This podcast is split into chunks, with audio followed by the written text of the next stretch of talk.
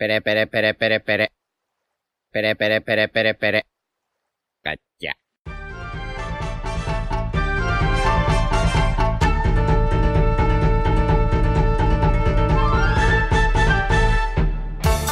Hola Nakamas y bienvenidos una semana más a Radio Pirata, vuestro podcast favorito de One Piece. Eh, hoy estamos todos, igual para compensar un poco que la semana pasada no hubo podcast, así que ¿qué tal chicos? ¿Qué tal Iván? Hola, buenas. Yute, ¿Qué pasa, gentuza? Jaume, Buenas. Royal Muy buenas. y yo soy Diego y eh, esta semana toca doble review porque pues, la ausencia de la semana pasada, capítulo 1050 y capítulo 1051. Pero antes eh, habrá, que, habrá que charlar un poco, ¿no? De la vida. De la vida en general. Lo ves ¿Qué os- completamente ¿qué os, qué os- necesario. qué os ocupa la mente, chicos? El internado ahora. Joder. Pero has pasado de la cárcel al internado, tú, ¿o qué? Sí. Ya me lleva un mes como que, uf, que yo voy, yo entre Naruto, el Zelda y el internado es que no puedo, ¿eh? No, No, no, no, me, no me pidas, no me pidas más que Bueno, no. y, y, y, y espérate ahora que está viendo Big One, tú, madre mía. Sí, sí, sí. O sea, ahora mismo to- Me gustan las. toda mi vida está ocupada por el internado, el Breath of the Wild, eh, Naruto y los exámenes finales, que van en último lugar, pero están ahí. Claro, iba a decir, Jaume, que me gustan las decisiones que tomas antes de entrar en exámenes. Sí, ese no es... Pero me estoy organizando bastante bien, así que... Así que bien. Además, una profe me dijo el otro día que... que yo iba a ir a septiembre, porque no he ido en todo el curso, y fui a, a- a la, a la hora de visita y le dije que, mira, hazme una guía un poco para eh, estudiar para septiembre y tal. Y me dice la profe, preséntate en junio. Como... "Mm, No te voy... no, no, no, no.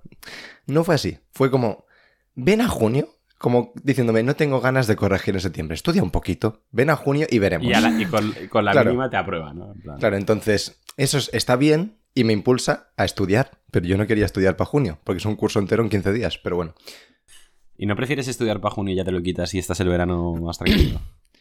sí, sí, pero evidentemente, pues ha sido muy repentino y tengo que mentalizarme.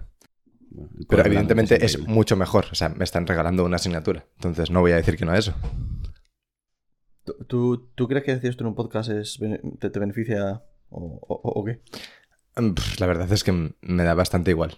O sea, si el rector de mi universidad es fan de One Piece y escucha esto, pues un saludo. igual te apruebas. O sea, si escuchas Radio Pirata, igual te apruebas solo por eso, ¿no? Sí. Correcto.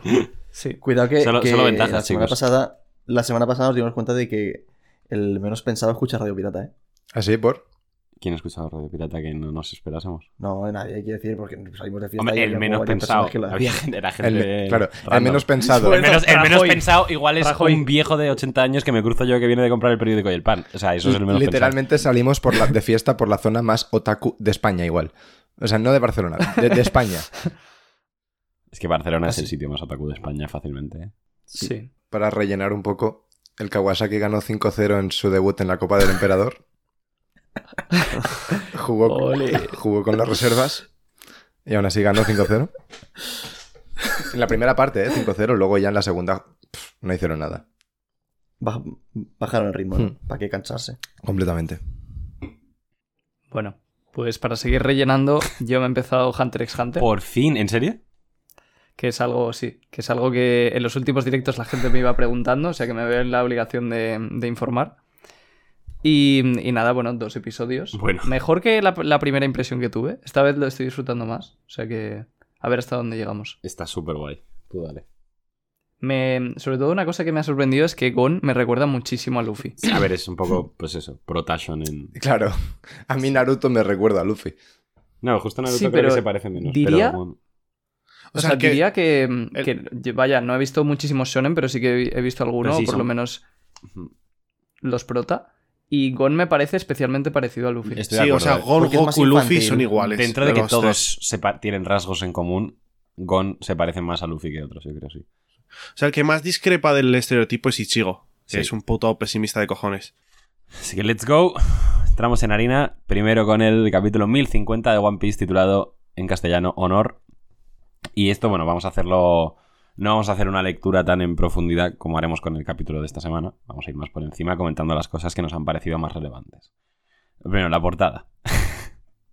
Eh, bueno, básicamente que, llegan Reiju e Ichiji a Whole Cake. No tiene más. Vale. Esto, eh, picadito, o sea, express. Kai y Big Mom eh, están los dos que han caído por sus respectivos agujeros a la lava que hay bajo Guano. Muy bien. Jaume, ¿quieres decir algo de esto? Eh, sí, yo lo dije. Ya está. Solo quieres, O sea, solo quieres fle- flexear, ¿no? Sí. O O sea, Jaume ahora mismo es el meme del pavo este de Sailor Moon que dice My job here is done. sí. Pues o sea, Jaume solo quería venir hoy para flexear de que hacer todo esto. No, y, y también pues una cosa que pasa un poco más adelante. Pero, eh, o sea, yo voy a ser muy sincero. Ya, Yo me he tirado igual 20 triples en todo el arco de Guano. Y claro, Te entra uno.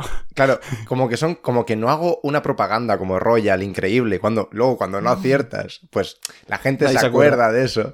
¿eh? Yo, yo no, yo, yo, yo lo suelto y solo me acuerdo si acierto. Si no acierto, ni me acuerdo. Claro, Así Entonces- nunca pierdes, claro.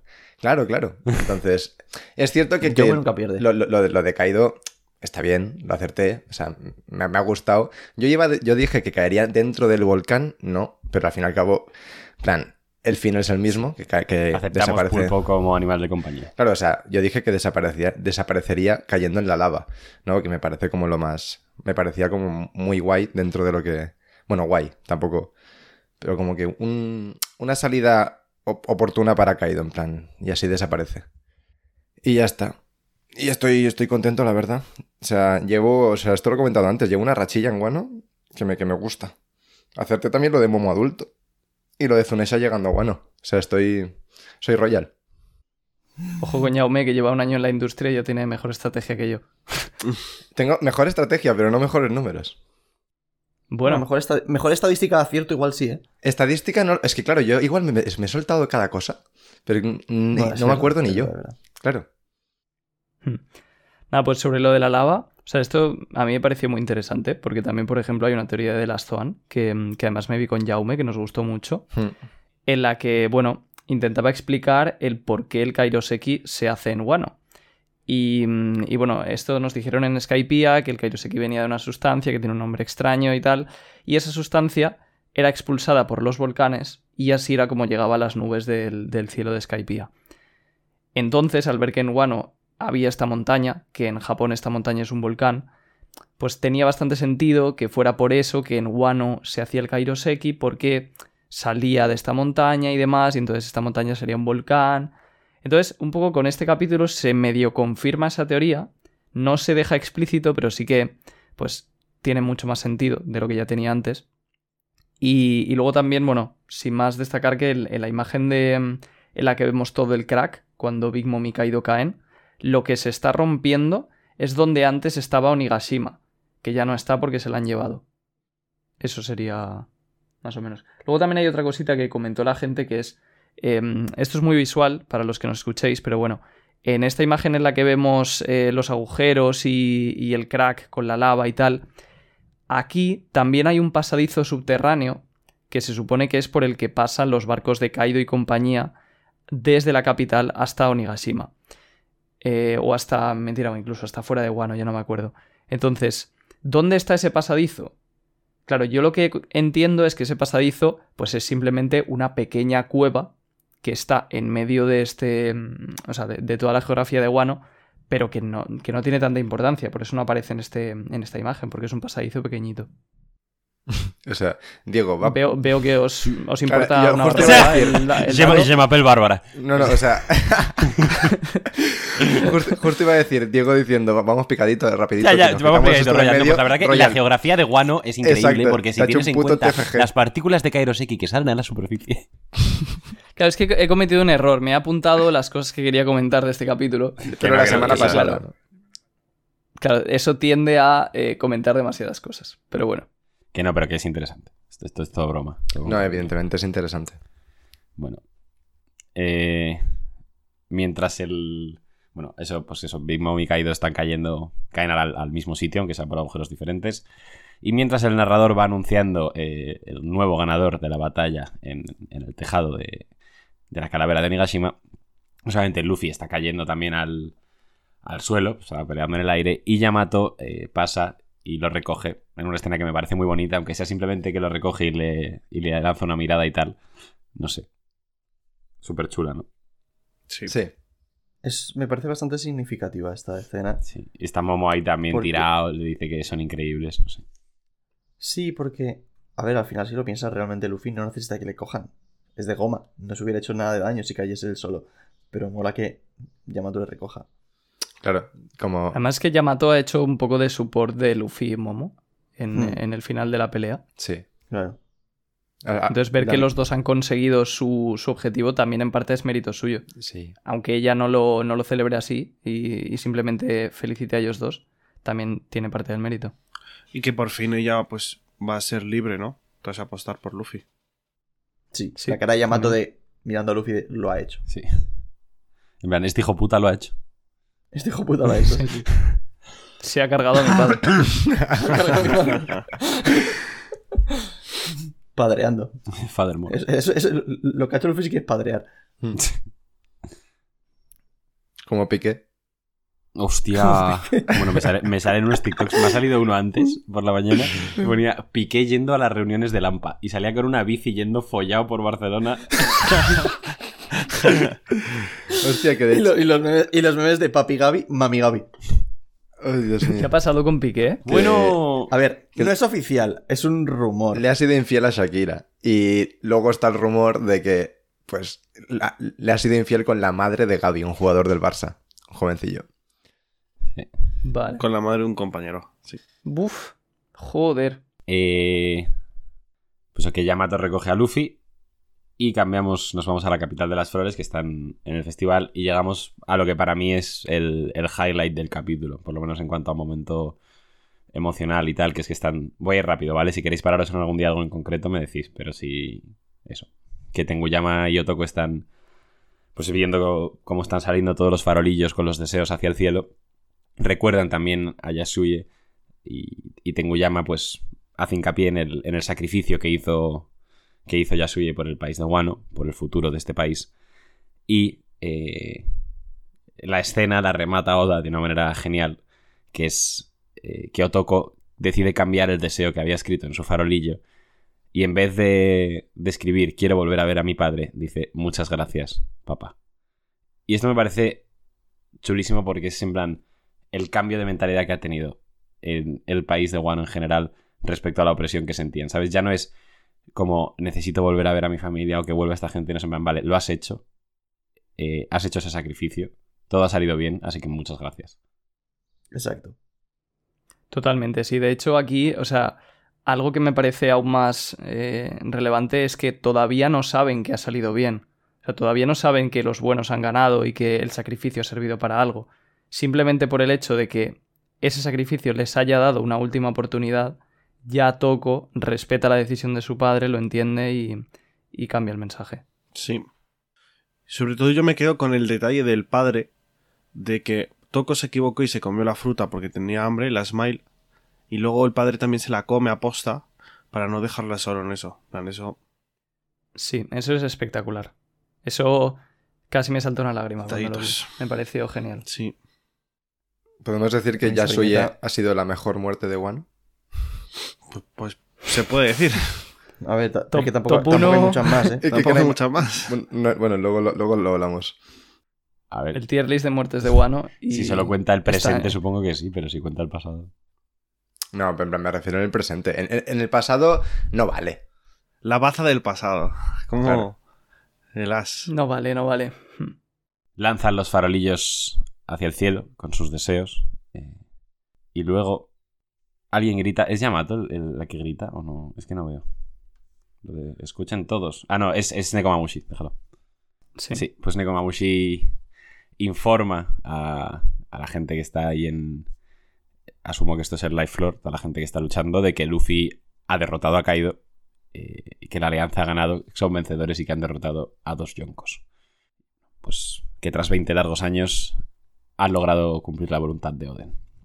Vamos a las reacciones de los vainas, de Kid, de Killer, de Lo, de Beppo, de Apu, que, que Apu, pues obviamente flipa de que, de que Luffy haya derrotado a Kaido. A este no le ha salido ni una cosa bien en Wano, es increíble. En la vida no le ha salido nada. No le ha salido. Ni una puta cosa bien. O sea, ha hecho distintas apuestas a lo largo de- del arco. En plan, va, ahora hago esto y me libro. Hago esto- No, ha pillado todo el rato. Sí, sí, es como ha apostado siempre al negro y al rojo O sea, y ha caído en el Apu- cero, siempre. Apu es del Atleti. Vemos las reacciones de Nami, de Marco, de, de un montón de gente que nos cae muy bien y les queremos un montón. y por ir rapidito. eh, Usopp le trae a Chopper pues, dos pacientes que son Kiko y Kinemon, asumo. Y, y Frankie le lleva a Zoro. Bueno, y- y eso. De Asura Doji ya sudan. Asura decir. está vivo. Claro, No pero es ser, curioso no porque ser. Me lo ha dicho Oda. Aun, aun suponiendo que está vivo, no se lo llevan a Chopper para, para que le cure. Porque nadie lo habrá visto. Bueno, yo qué sé. Bueno, sí, estaba peleando. Estaba donde También estaba te digo peleando, en sí, que sí. Ashura Doji, en plan, en el caso de que muera, o sea, seguramente era el, el vaina más irrelevante. No, o sea, sí, es de no, los primeros que se unió Capullo. Ya, pero. No, o sea, para o por cómo, lo, por, por cómo lo, lo, lo he percibido yo, el tema de los vainas, para mí Ashura Doji era como el que menos me gustaba, como el menos irrelevante. Encima, cuando se une, o sea, al, al principio de todo, cuando era Cuando se malo es incluso. la polla. Sí. Para, para mí el más irrelevante es el capa, ¿eh? Sí, Sí, el una lección de humildad tocha. Ya, no sé. Es que yo. O sea, para nosotros puede ser que sí, pero dentro de la serie no, no es que haya algunos más relevantes que otros. Hombre, Ya. sí. Sí que Kinemon. quizás... Exacto. Kinem- el trío de Kinemon, Inuarashi, Nekomamushi quizás. sí, eso sí. O incluso Denjiro y tal. Ya. Sí, Los que primero se unieron Pero vamos, fueron que cualquier vaina roja, Kinemon y si se muere dentro de la serie sería importantísimo. Ya, Igual es por, O sea, cómo, sería- por cómo, pues, por- porque a mí no me encanta, pues yo lo percibo así, ¿no? Pero sí que me, me ha dado no más me esa sensación. No creo que a nadie le encanta Asura Doji. O sea, es lo que ha dicho Royal. Es, para el lector no es tan importante, pero para los personajes sí que es muy importante. Sí, bueno, esto ya lo hablamos Royal y yo en su día, que lo dijo Royal, y es que hay demasiadas vainas rojas. Es que, o sea, es gracioso que Oda eh, se quejara públicamente de que por qué hizo que los Shichibukai fueran siete, porque eso ha alargado muchísimo la serie. Y luego te metan nueve vainas rojas. Me parece que esa comparación no tiene mucho sentido. Bueno, porque también alarga el arco de Wano el hecho de que sean nueve. O sea, podían haber sido menos, por así decirlo, y habría sido más corto. Mm, No sé, o sea, los Pero Ichibukai alargan la los serie Ichibukai porque sí son que te alarga más. Los vainas, ¿no? Claro. Exactamente. O sea, los vainas creo que hubiese dado igual que fuesen 5 o 9, que es lo que son. A ver, o sea, tampoco pasa nada, pero es porque cualquier personaje más que metes, no. pues evidentemente le tienes que dedicar páginas y, y tal. Si metes menos, pues quizás les puedes prestar más atención. Pero mira, ¿sabes qué pasa? Que a si cada metes uno. menos, la escena en la que Oden los sostiene es, es peor. Sí. Sí, o sea, si, si yo sé que hay razones detrás. Por eso, De hecho, o sea, no, no es algo de lo que me queje. Yo pensaba que una de las es razones, curioso. una de las razones por las que eran nueve, dije, hostia, pues como que al fin y al cabo, pues para el lector muchos son más irrelevantes, pues mira, al menos son tantos que alguno la palma seguro. Y es un personaje medio relevante que la palma y dices, pues tenemos una muerte guay en One Piece. Ni eso. Pero una cosa, ¿en qué momento piensas uno la palma seguro leyendo One Piece? No, porque al principio, o sea, esto lo, lo hemos hablado mil veces. eh, al principio de Wano, como que la cosa pa- parecía mucho más cruda y tal. Y dije, igual aquí cambia un poco el tono y hasta está en una guerra contra Yonkos y ves lo de Yasuya, no sé qué. Digo, pues igual aquí sí que hay, en plan, cambia un poco el tono y hay más muertes. Que te tendría lógica, ¿no? Pero no, al final lo ha decidido hacerlo de siempre. O sea, lo esperable. Lo que lleva Sí. siendo más de mil capítulos. No, pero justo en Wano sí que al principio, pues eso, yo pensaba que, que cambiaría un poco, porque había, había indicios. Yo sí que creo que se tiene que haber ventilado algún vaina. Eh, que le traen a Chopper. Chopper parece el- los servicios de urgencias médicas de Madrid, está colapsado ahora mismo. Y. Y bueno. Pu- Pullita a, a Ayuso. Y bueno. Seguimos a una de las cosas que igual es de las más importantes de todo el capítulo. Que es que Momo, que está todavía medio desmayado de todo el esfuerzo, se comunica con Zunisha y le dice que bueno, ha estado pensando y ha tomado la decisión con mucho cuidado. Y es que aún no va a abrir las fronteras de Wano. Y Zunisha le responde que, que muy bien, que muchísimo respeto y que confía en su criterio. Respeto tu opinión. Sí, sí, le- le- literalmente le dice eso. Ok. Que esto lo acertó el, el puto Royal. Gracias. Yo pensaba que, era- yo pensaba que fue Yaume. No, O fue, sea- fue Royal porque me acuerdo, me acuerdo yo decirle que no. Sí, o sea, yo, yo en el podcast dije, ¿vosotros creéis que se van a abrir las fronteras y tal? Porque yo lo dudaba. Y fue cuando Royal me cogió el testigo y dijo, pues las fronteras de Wano no se van a abrir porque al final, él, dio todo el argumento. Sí, o sea, en mi opinión, las fronteras de Wano es el equivalente a que la isla Gyojin eh, salga a la superficie. Bueno, más que la isla Gyojin, los Gyojin. O sea que para mí es algo que tiene que pasar al final porque el mundo no está preparado todavía. O sea, si ahora mismo abre las fronteras, el gobierno mundial, que ya se está viendo que está fuera, iría por ellos. Entonces las fronteras cerradas es una forma de proteger a, los habitantes de Wano igual que Zunisha protege a los Minks, e igual que, por ejemplo, la isla Gyojin pues protege a, a los Gyojin al estar eh, bajo el mar. Entonces, a mí esto me gusta, evidentemente, porque, o sea, creo que encaja con, con la serie y tal. Pero es que además aquí hay una pequeña revelación, que esto yo creo que no se le ha dado mucha importancia, por lo menos yo no lo he visto comentar mucho, que es que Momo está dando a entender que la clave para abrir las fronteras Es el propio Zunisha. Claro. O sea, está diciendo que, o sea, la orden que Zunisha estaba esperando de Momo, que no sabíamos en anteriores capítulos, era que abriera las fronteras. Con lo cual, Zunisha es quien abre de alguna forma las fronteras de Wano. Entonces la pregunta que me surge es, ¿cómo abre Zunisha las fronteras de Wano? Es que las fronteras de Wano no son literales. Es que sí que son un poco De literales. hecho, sí. Hmm, Hmm. Que esto también os lo comenté hace tiempo, porque claro, el, el- el- un problema que tiene Wano fundamental es que una persona normal no puede llegar al país. Es O sea, para inaccesible. poder llegar, claro, o bien eres un bestia, por así decirlo, o bien te ayudan las carpas, que eso, bueno, es un poco un truco que yo no sé muy bien cómo va, porque no sabemos si ayudan a todo el mundo o, o no. Pero, pero vaya, que la forma literal de abrir las fronteras debería ser bajar a Wano a la superficie del mar. Y puede que por eso tenga que ver también el tema de que hay un volcán debajo, que ya hemos visto que se está agrietando y, y demás. Pero claro, Zunisha aún así parece difícil que pueda bajar toda la isla, por así decirlo. O sea, que pueda cargarse como, como tantos metros de tierra como para que la isla de Guano baje. No sé, es que, o sea, sí, vale, obviamente tiene barreras físicas como cualquier país, pero me parece más importante como abrirlo en el sentido más político, ¿no? Yo siempre lo interpreté así. Van a abrirse Sí, al yo también lo interpretamos así. O sea, y además Sí. que puede... Sí, pero son, si el, son si las el dos problema cosas, es la creo. cascada... Sí, a ver, la, la forma física será una manera visual de representar la forma más política. Pero, Eso es. eh, o sea, es una puta cascada. Va, pues, tío, construye un puente por encima, no sé, en plan... Se pueden hacer mil cosas. Sí, sí, pero justo es eso. O sea, lo ideal es que haya como algún cambio físico para que... Para que tú lo percibas como eso. lector, sí. Sí. Pero bueno. ¿Y a, mí, a vosotros os gusta más que, que haya esperado? A Royal ya sé que Es sí. que- Y a Jaume supongo que también. Sí. Depende de, de- de cómo transcurra luego, pero a mí me deja un poco rayado porque, joder, o sea, como que Oda dijo una vez que tenía muchas ganas de, que- de- de llegar al final de Wano para dibujar una viñeta muy concreta que tiene ganas de dibujar. Y como que yo siempre había pensado que eso sería cuando, pues, e- el, el abrir de las fronteras junto con el amanecer y tal. Y ahora que no vaya a ser esto, no sé, me ha dejado Va, un poco va a ser algo de la fiesta, por hecho. ya verás. Sí. Seguramente. Va a si ser no- algo de la es que si fiesta, no, eso tiene que ser lo de la fiesta. Pero yo, A mí, o sea, a mí ni me molesta ni, ni me deja de molestar. Me la suda.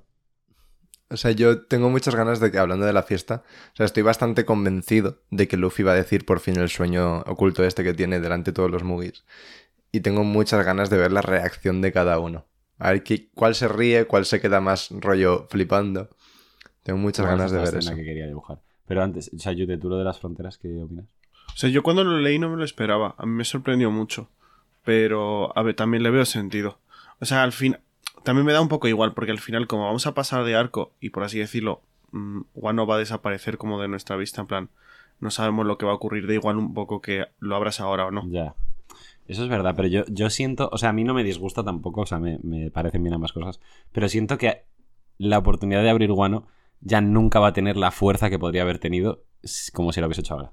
¿Sabes? No, pero no lo sabes. O sea, la gracia va a ser Ya, que. ya no lo sé, por eso he dicho creo. La gracia va a ser que ya luego, en plan, Wano va a estar abierta, en plan, oye chicos, mirad cómo ha cambiado Wano.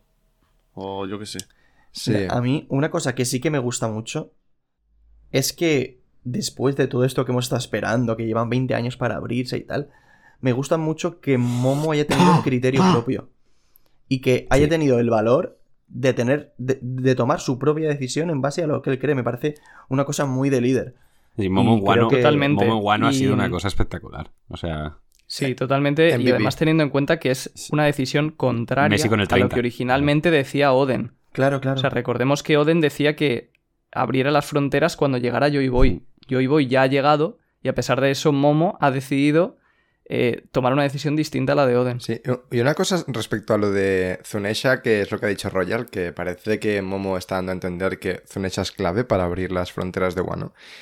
Eh, mm, esto o sea, no tiene ningún tipo de, base ni argumento, pero hace tiempo leí que parece que Wano eh, es como un trozo de tierra que está en un lugar que no le pertenece, ¿no? Entonces, ¿creéis que abrir las fronteras podría llegar a tener que ver con desplazar gra- en plan, gracias a Zunesha? Eso es lo que ha dicho Royal un poco. Tipo bajarla de donde está. No, pero yo creo que Jaume se refiere a llevarla a otro A sitio. llevarla a otro sitio, sí. En plan, además, como que es un ser país... El ojo derecho de Haya. No creo. No tengo, o sea, no tengo ni idea. O sea, tampoco me, me quiero montar aquí una, una- una conspiración, pero sí que como que es cierto que, joder, que es un trozo de tierra que parece que está en un lugar que no le pertenece, como que no encaja muy bien, ¿no? Entonces, eh, y como que parece, lo, lo único que se me ocurre, ¿qué, qué puede hacer Zunesha? En plan, para, en el caso de que sea clave para abrir Guano, ¿qué puede hacer Zunesha?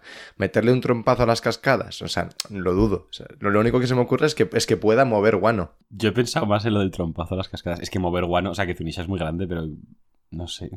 Ya, Sí, yo tampoco me lo imagino moviendo, Es demasiado, moviendo una isla. a ver, lleva una encima. Porque ¿con qué, ¿con qué lo mueve? Claro, pero lleva una encima, pero no le caben dos, yo creo. No, pero a Entonces, remolque, hostias. ¿Sabes a quién le caben dos? Eso es verdad, sí, de remolque.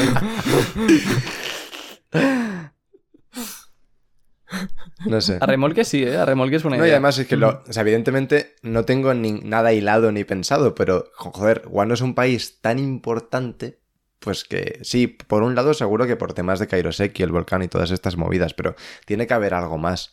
Entonces, que, que tenga que ver su posible mm, original localización con la importancia de Guano y que por eso Zunesha es importante. O sea, es nada, una, una teoría así improvisada de estas que si no acierto luego se olvida, ¿sabes? Por eso siempre gano. Pero...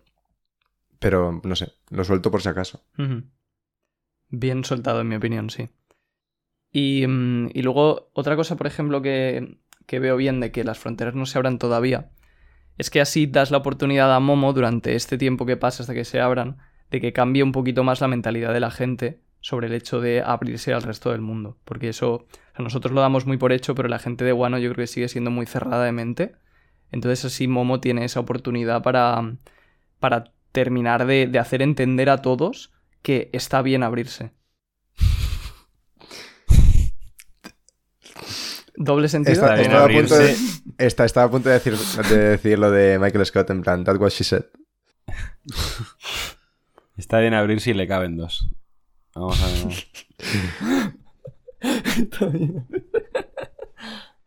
Bueno, pues eso que Momo, Momo le dice a Zunisha que no va a abrir las fronteras de Wano y empieza a notar un- una especie de temblor, un terremoto en Wano. Las fuerzas que quedan de Kaido, pues todavía parece que no han perdido la moral y siguen atacando, se escudan en que siguen siendo más, que son la tripulación de un Yonko, ok. Eh, y Yamato se planta delante de ellos y les dice que, que de no ser por, por nuestro líder, haciendo referencia a Momo, pues que se hubiesen estampado y que todo fatal.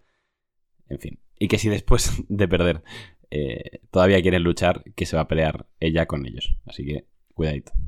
Eh, bueno, en el terremoto vemos que en el pozo de magma están Kai de Big Mom, que pues, supongo que no les estará sentando muy bien todo eso. Y todos estos temblores que, que se están notando a través de Wano culminan en una erupción eh, marítima, a la par que el narrador eh, anuncia como vencedor definitivo de la batalla final en el cielo del país de Wano a Mugiwara no Luffy. Pues ahora ya sí que sí. eh, es oficial, comunicado oficial, fichaje. Kaido ha sido derrotado. Y Sí, es curioso porque se comentó que a lo mejor para hacer ese anuncio Oda cambiaba a Luffy por Joy sí, Boy. menos mal que Y no. al final lo que ha hecho, claro, lo que ha hecho es cambiar eh, la calavera de Onigashima por los cielos de Wano. Sí. Sí, o sea, había como mucho temor en plan de a ver cómo lo anunciaba, guau, y ah, si ya ha anunciado que Kaido ha ganado, o sea, estamos todos haciendo como unas peripecias en plan de no, pero ha anunciado que es el eh, que Kaido ganó arriba, ahora no sé qué. Al final ha sido tan sencillo como se anula lo anterior. El ganador definitivo es Luffy, punto final. No se ha complicado en nada. Y en verdad, o sea. mm, Yo, yo, yo pensé lo de Joy y tal, pero es que luego lo piensas y no tiene ningún sentido que, que pusiera eso. No, no. O sea, sí- No, porque al final el a narrador, quien lo está diciendo. La gracia es ver que ha que ganado Boy. Luffy. Exacto. Y es que ha ganado Luffy. O sea, es que Claro al que final gana, tampoco. sí, sí. Mm. Sí, no. Entonces, bueno, una cosita de esto que, mm, o sea, que, que se queda la duda es, ¿habrán muerto Kaido y Big Mom por la lava? ¿O habrán salido expulsados por la explosión y estarán vivos, derrotados en algún sitio? Yo quiero pensar que. que han salido expulsados. porque esto creo que se lo comenté a estos durante el fin de. Me parecería muy, muy chulo que ya como el, colofón final de, de estos dos personajes sea que la propia Guano los esté expulsando de manera ya está literal. O sea, la propia tierra de Guano los está expulsando. Y a mí eso me gustaría. Más que que mueran incinerados eh, debajo de la tierra y que no pase nada. A mí, a, a mí eso a nivel conceptual me flipa. Pero punto número uno, si se está expulsando, no se está viendo. Ya, se por eso me parece que igual no, porque si- supongo Pum. que si, si hubiesen salido volando nos lo hubiese mostrado, pero bueno. Claro, eso es lo primero. Y lo segundo, si tú caes en, en un volcán de lava y sobrevives, ya me parece demasiado. Pero que esto, o sea, Incluso para One Piece. ajá, mi me Pau parece- Sí, yo estoy de acuerdo con Iván. Hmm. A mí la verdad que me decepcionaría que, que no haya muerto después de esto. O sea, yo creo que es una manera de no matarlo, o sea, de, de- de matarlos de una manera que no sea muy sádica y de una manera que tú ya sepas como espectador, pues que estos personajes desaparecen. Y punto final. Eso es. Mm, Y aquí paz y después de gloria. no sé. No sé, yo veo más lo de Diego, la verdad. Pero eh, me parece normal que no te los enseñe porque yo creo que la sorpresa es luego, después del arco, meterte un panel en el que estén cada uno en una isla todo destrozados, en plan, ahí, sin más, anclados. Y ya sabes que en plan... O sea, la moral ya la han perdido, ya saben que, que han perdido contra la nueva generación, ya no van a hacer nada más. Justo. No, sí, eso, eso te lo puedo comprar, que hayan sido derrotados y que ya no quieran hacer nada más y que puedan seguir por ahí sin problema. Pero si los vas a expulsar, como di- dice Diego, hazlo. O sea, quiero decir, muéstralo, porque si luego simplemente los ves por ahí en una isla, toda esa fuerza que tenía una viñeta en el que Guano, como dice Diego, los expulsa, ya lo has, lo has perdido. También te digo, yo creo que que... igual plan- Oda tiene otras cosas en la cabeza. Claro, O sea, pero- Claro, igual que más que igual más que pensar en lo que decía Diego, Oda está pensando en me los quito ahora de en medio, que parezca que han muerto, pero luego realmente los saco reventados en una isla, como decía Yude. Es Claro. que para eso, ¿por qué vuelves a hacer que parezca que hayan muerto, tío? Es que estoy hasta la polla es que de no eso. parece, me parece que las muertes en One Piece son muy claras, en plan, que no cabe duda de cuando muere alguien. O sea, ¿sabes? Pues yo con Kiku, para mí no cabía ninguna duda y mira. Sí. A ver, no, Es hay... que hay- justo hay- Kiku, justo hay Kiku yo, creo o sea, que fue cuando como... Quiere muy- matar a alguien, dices, ha muerto, yo creo. Bueno, a ver, a veces no, pero... No, claro, es que justo eh, lo, lo de Kiku No, es, es- como una excepción. Yo creo. O sea, es Pero- cierto que One Piece con estas cosas siempre ha sido un poquito. Bueno, que hay Vale, cositas perdón. que nos han chirriado, mi- pero con Kiku. Cambio mi frase. N- Nunca ha matado a alguien, yo creo, sin que quede claro que, que lo ha... O sea, ha hecho muchos baits, pero cuando ha muerto alguien, es como... Pues mira, por ejemplo, Monet y Vergo. Bueno, ¿vale? bueno, bueno. Monet y Vergo estaba clarísimo, lo único que no lo tenías claro eras tú porque quería que, querías que se uniese. Sí, que va. No, pero Vale. tampoco estaba... fuera, fuera, de- fuera del meme, no. Le atravesó. O sea, Bueno, Monet y Vergo Yo no dudé en es ningún algo momento. muy parecido, muy parecido a, por ejemplo, Vale, pero son, el, son el tío Monet este y de, Vergo, ¿eh? no son Kai de, de Big Mom. Whole Cake, el, el padre de Lola, Sí, Pound, Pound. Hmm. que es muy similar. A Pound se le ve como están a punto de cortarle la cabeza. Parece que le cortan la cabeza, no me acuerdo qué más se veía. Y luego realmente está vivo. Pues con, o sea, con Vergo y Monet es parecido. Los dos no se les ve morir como tal, se les ve como en situaciones de a punto de morir Sí. y se deja ahí. Pero no han vuelto a salir. Entonces tú deduces que están muertos. Pero en cambio Pound sí. O sea que no está claro. Pero Ya, es que. Con eh, personajes tan relevantes, no me parece que, que si, si los ha matado, su- la, la confirmación de su muerte vaya a ser una viñeta en blanco con dos siluetas negras. tío. A ver, es que el único ejemplo que tenemos es son Ace y Barba Blanca, entonces Exacto. es normal que pienses que cuando mata a alguien No, lo y mata de todos verdad. los del flashbacks, yo o sea, no sé, me parece. Pero ya hemos dicho en plan... Pero que, que no, para que mí no los cuentan, los flashbacks, no flashbacks cuentan. son, otra, son otra serie, ¿no? No, pero, no evidentemente, o sea, a ver, no es lo mismo matar a un personaje, y coño, y se ha visto en One Piece mil veces, no es lo mismo matar a un personaje con el que llevas tiempo viéndolo en el presente que a un personaje que aparece en un flashback y que nunca has visto en el presente, que ya sabes que se queda en el flashback, ¿sabes? O sea, Claro, ya para- sabes que- para que mí es está muy muerto. distinto. O sea, no es lo mismo... Es claro, distinto en tu manera de percibir las cosas, y yo lo que estoy hablando es de cómo escribe Oda las muertes. Pero que en un flashback no cabe lugar a dudas de si ha muerto o no. Porque al ser un flashback y tú estar en el presente, sabes que muere. Claro, o sea, sabes que no está. Si un personaje Claro. solo aparece en ese flashback y aparenta su muerte en ese flashback, sabes que pues está muerto. Mi punto es que yo creo, yo creo, me puedo estar equivocando, que si Oda quiere matar a Big Mom y a Kaido, quiero pensar que no es una cosa, que no son Monet y Vergo. O sea, quiero pensar que es una cosa que no dejaría en el aire. Yo creo que va a cometer el error de hacerse el loco. Han caído en el magma. Ahí está la explosión esta, que a ver, es un poco lógico que... Yo creo que es lógico pensar que salen volando porque en la página anterior te muestra cómo están los dos en la lava y en la siguiente hay una explosión increíble. y lo va a dejar ahí y no les va a volver a mencionar. Yo creo que va a cometer ese error, pero ojalá O sea, no, ¿eh? Es que lo único que, para mí, lo único que genera como duda es el hecho de que el, el volcán explote. O sea, que, que entre en erupción. O sea, el volcán, bueno, el cráter que se crea, ¿no? Porque para mí, que los dejara solo en la lava, ahí, que sabemos que la lava, pues, bueno, esto lo, saben tres frikis de mierda, pero que la lava puede tener, eh, eh, ¿cómo se llama? Eh, joder, características como de Kairoseki y por el pyroblowing y estas movidas, y que igual ahí pues se quedan para siempre.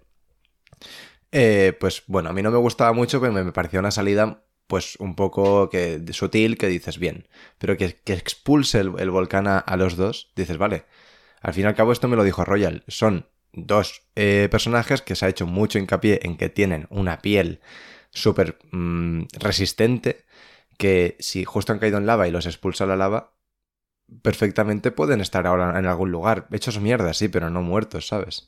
Sí, claro. A mí me, me parecería too much. Seguramente sea lo que, lo, que ocurra. O sea, lo, lo más normal sería eso. Pero para mí me parece que si tú tiras a dos personas a la lava, sean quien sean, vamos. O sea, tienen que morir. Es que es lava. Sí, ese, es que no sé, o sea, es, o sea, a mí, mi apuesta, a mí me gustaría ver algo más de Kaido y Big Mom, en plan de cómo terminan. Mm, Me gustaría ver como una especie, de- como ha dicho Diego, coño, que son dos personajes importantes y que haya un final final clarísimo para ellos, y no pues estas medias tintas con la lava.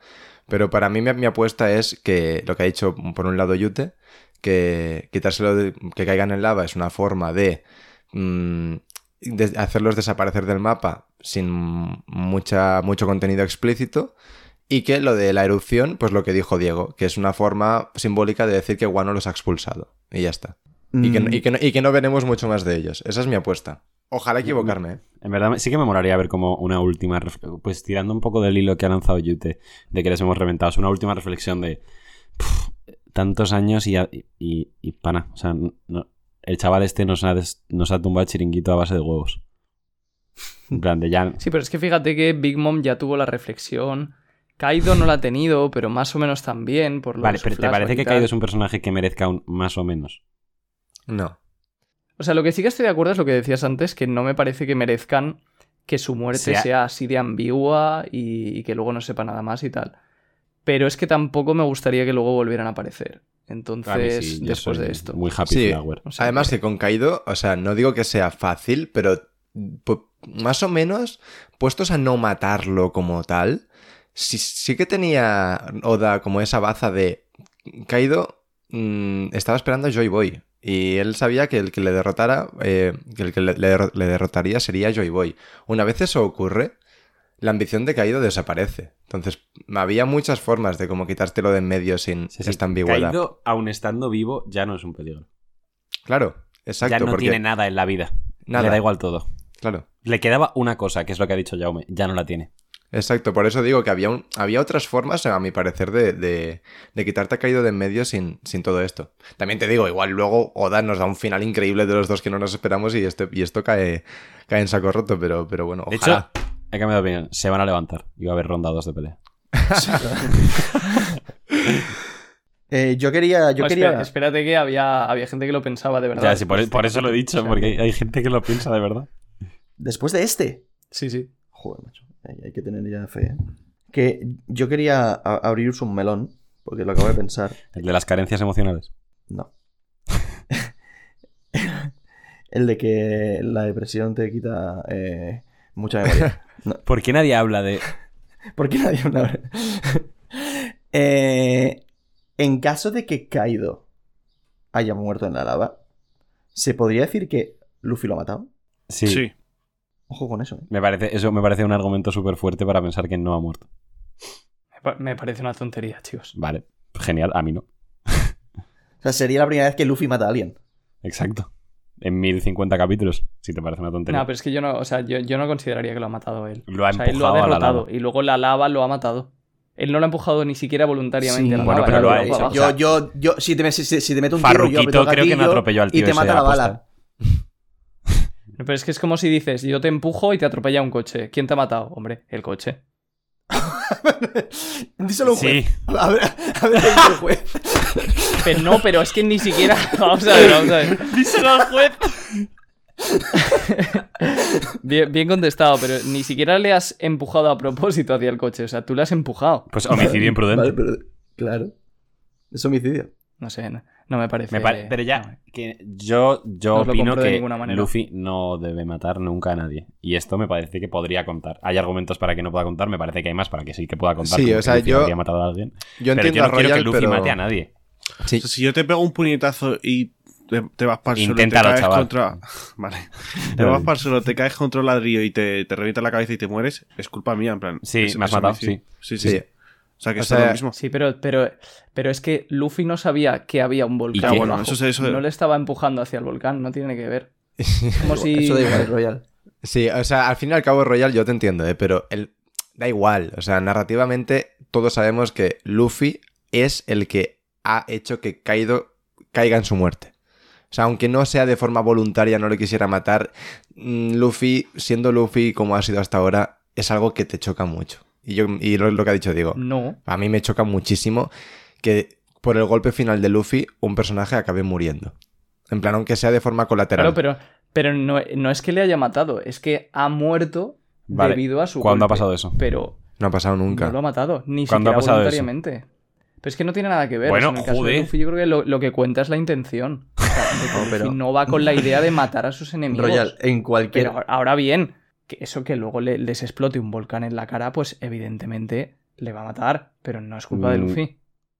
Bueno, que- a mí eso me A parece un efectos legales, Luffy se iría para Impel Down. A ver, y no, no solo por esto, pero no, sí. no, o sea, mira, Literalmente sí.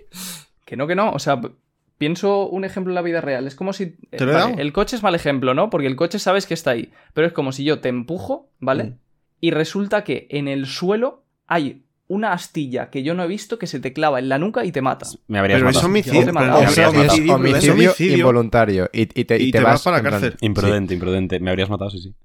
Si yo te pego un puñetazo y te caes de cabeza contra un ladrillo y te, te matas, te das en la sien, te matas, yo me voy a la cárcel, Royal. Pero es que eso puede pasar, en plan, mira, Claro que puede. Joder, chicos, chicos, chicos, un segundo, un segundo. Pasa, de, antes de que la conversación empiece a tener aún menos sentido. Ya está, en plan, tú opinas eso, nosotros opinamos esto, ya está. Podemos continuar con el capítulo. Vale, pero es que me, me enfado porque, o sea, me parece ridículo.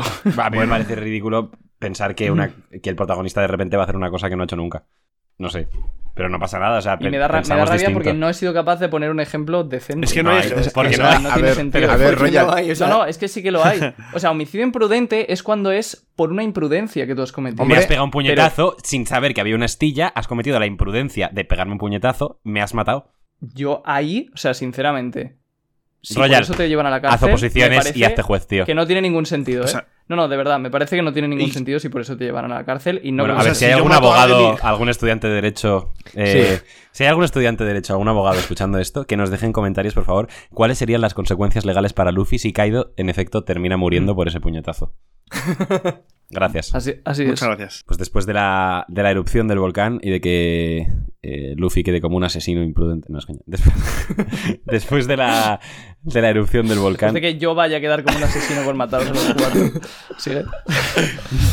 Momo se aproxima a Onigashima para, para dar las buenas noticias eh, de que todos están bien.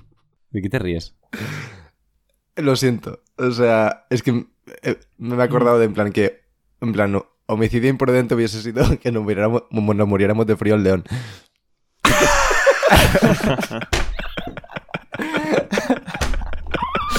Mira, ¿ves? Eso sí que es homicidio imprudente. Correcto. Ya está. Hostia. Todo pensado desde el principio, chicos. Todo vuelve, todo, es todo cíclico, Buen- chavales. buenísimo ya, güey. Subestimáis mi haki. Vale, vamos a acerca a Onigashima para decirles a los habitantes que, está todo bien, está, está todo chill, que ha ganado, que han ganado los buenos. Y claro, la gente, pues eh, igual Momo no pensó esto, pero al ver un puto dragón se acojonan bastante, teniendo en cuenta que llevan años esclavizados por uno. Pero vamos a explicar rápidamente que no es Kaido y que la erupción que acaban de presenciar eh, fue el tambor que anunció que el acto de Kaido, gobernador de los piratas bestia, ha llegado a su final. Eh, ya la gente parece que se tranquiliza un poco más, pero obviamente los habitantes siguen confusos. O sea, tú imagínate la confusión que tiene un tío random de Guano ahora mismo. Es- eso es increíble. Claro. O sea, claro, acabo de- o sea, las cosas que ha visto. Igual tardas años en... O sea, necesitas terapia. Años de terapia. Eh, Hay que normalizar ir a terapia, chicos. Porque, Eh, en plan, no, no sé si. Esto es muy, muy visual, pero. Igual ya ha habido paneles iguales, seguro. Pero justo este, el de, el de Momo Dragón enorme ahí delante de todo el mundo, me recuerda visualmente Al- mucho al al, de Dragon Ball. No, no, Ah. al de Dragon Ball. A Shenron. Sí, A ver, en plan, Pues sí, yo también. yo no he visto Dragon Ball en mi vida casi. ¿eh? 99% a que ibas a decir El No, primero, cuando- la primera vez que vemos a Kaido Sí, Dragón. sí. A mí me Ah, bueno, pues un la primera vez que vemos a Kaido Dragón no me acordaba si es así. Pues visualmente, a mí, yo he visto muy poco Dragon Ball, pero la única imagen que tengo del dragón ese verde es literalmente en esta, esta silueta, esta forma, o sea... es- Sí, que es como muy largo, muy, muchas curvas el cuerpo. sí, tal, así, tal cual, pero en plan... es- o sea, ya está, y solo quería decir eso. Muy bien. O sea, de hecho es que, a ver, esta- la Estará- estará un imaginería poco- está un poco asociada. O sea, Sí. eso. Bueno, que les dice que han ganado los buenos y Momo, pues parece que ha hecho un esfuerzo tremendo simplemente para comunicar esto porque de- inmediatamente cae desplomado después de hablarle a los habitantes de, de Wano.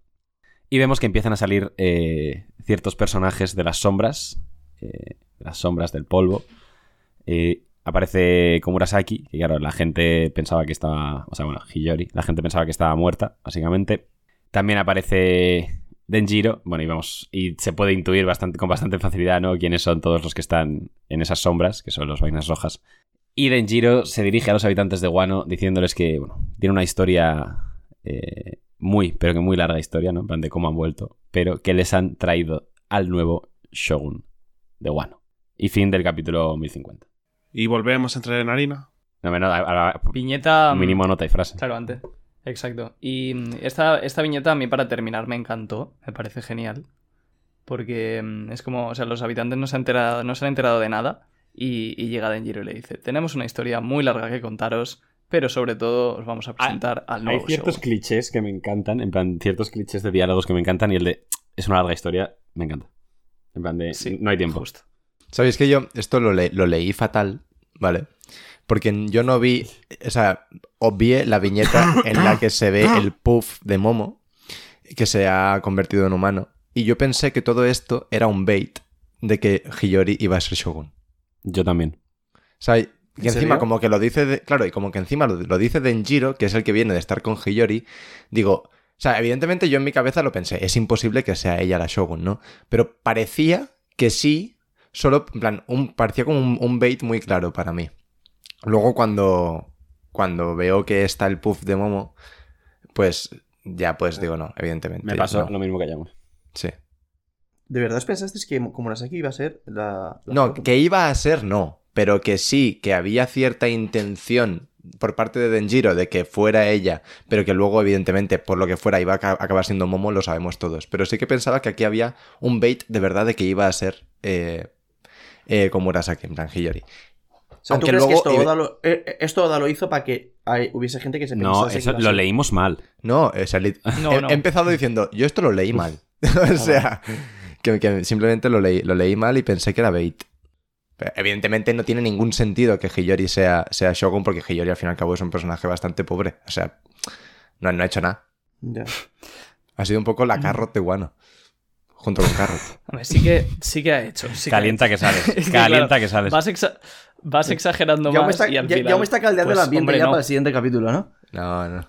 O sea, Hiyori sí que ha hecho lo que pasa que, claro, su papel en la serie no es ser el- la líder del ejército. No, de la líder por no. No, pero sí, que o sea, yo sí que lo pienso, el más allá de la broma, ¿vale? Hablando en serio, sí que pienso, o al menos más que pensarlo, pues yo, yo esperaba algo más de Hiyori. En plan, creo que es un personaje que podría haber Ujú. hecho mucho más. Tú y todo, A ver, sí. tuvo un gran momento, pero le faltó el remate. Sí. O sea, si, si eso lo Sí, hubiese de hecho es que el rematado gran momento- como todos pensábamos, hubiese sido un momentazo. Que lo sigue siendo, ¿eh? Pero... De hecho, es que el, el gran momento luego para mí se convirtió en malo, porque se puso a llorar, que dices, sí, no pasa nada por llorar, evidentemente, pero creo que el personaje se merecía más. Hostia, sí, pero es que Sí. cuando le canta... Joder, en verdad es un escenón, ¿eh? Cuando le canta la canción y se quita la máscara y todo. Sí. Y es, o sea, el panel de Hiyori llorando con rabia. de- o sea, eso es increíble. Pero bueno, o sea, a a mí sinceramente que no mate a Orochi es una cosa que puedo entender. O sea, porque Denjiro también tiene mucho peso para cargarse a Orochi. O sea, eso, había dos personas que se lo podían cargar.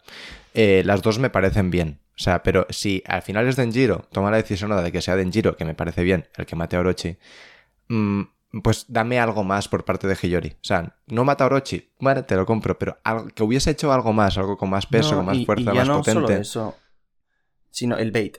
Que te haga pensar que sí que va a ser ella. Sí, porque además Eso es que que eso, sinceramente, creo que fue más culpa nuestra. Pues a mí, sí, a, a mí lo que más me molesta es la viñeta final, en la que Hiyori está llorando y la ves con miedo de que la vayan a matar. O sea, después de todo lo que ha pasado Hiyori, que tenga miedo de que la vaya a matar eh, Orochi, no me parece algo propio del personaje. Sí. Y además un poco el, el mini guionazo de que, o sea, porque esto de hecho lo, lo leí de, de Elena y yo no había caído en eso. Elena, que es nuestra artista, Iranzo. Eh, que claro, es que es es un poco, o sea, que Hiyori lo tuvo ahí con el, o sea, consiguió clavarle el, el clavo de Kairoseki. O sea, literalmente lo tenía ahí y vale, te puedo comprar que Hiyori no pueda contra Orochi transformado, pero perfectamente podrían no haberse mm, quitado el clavo por un puto terremoto, no sé qué coño pasó. Y No, pero en general el plan de, de Hiyori era, para mí, era malísimo. O sea, era un clavo, su plan. Era un clavo es verdad. Quiero decir. y, y esperar que se derrumbase el- el- la habitación encima. Estuviese quieto y le pudiese, le pudiese decir todo lo que quería. Claro, es que imagínate, Hiyori le clava un- el- la mierda esa a, a Orochi, pero por Hiyori cosas de la vida, clavito. ¿Qué clavito justo Orochi?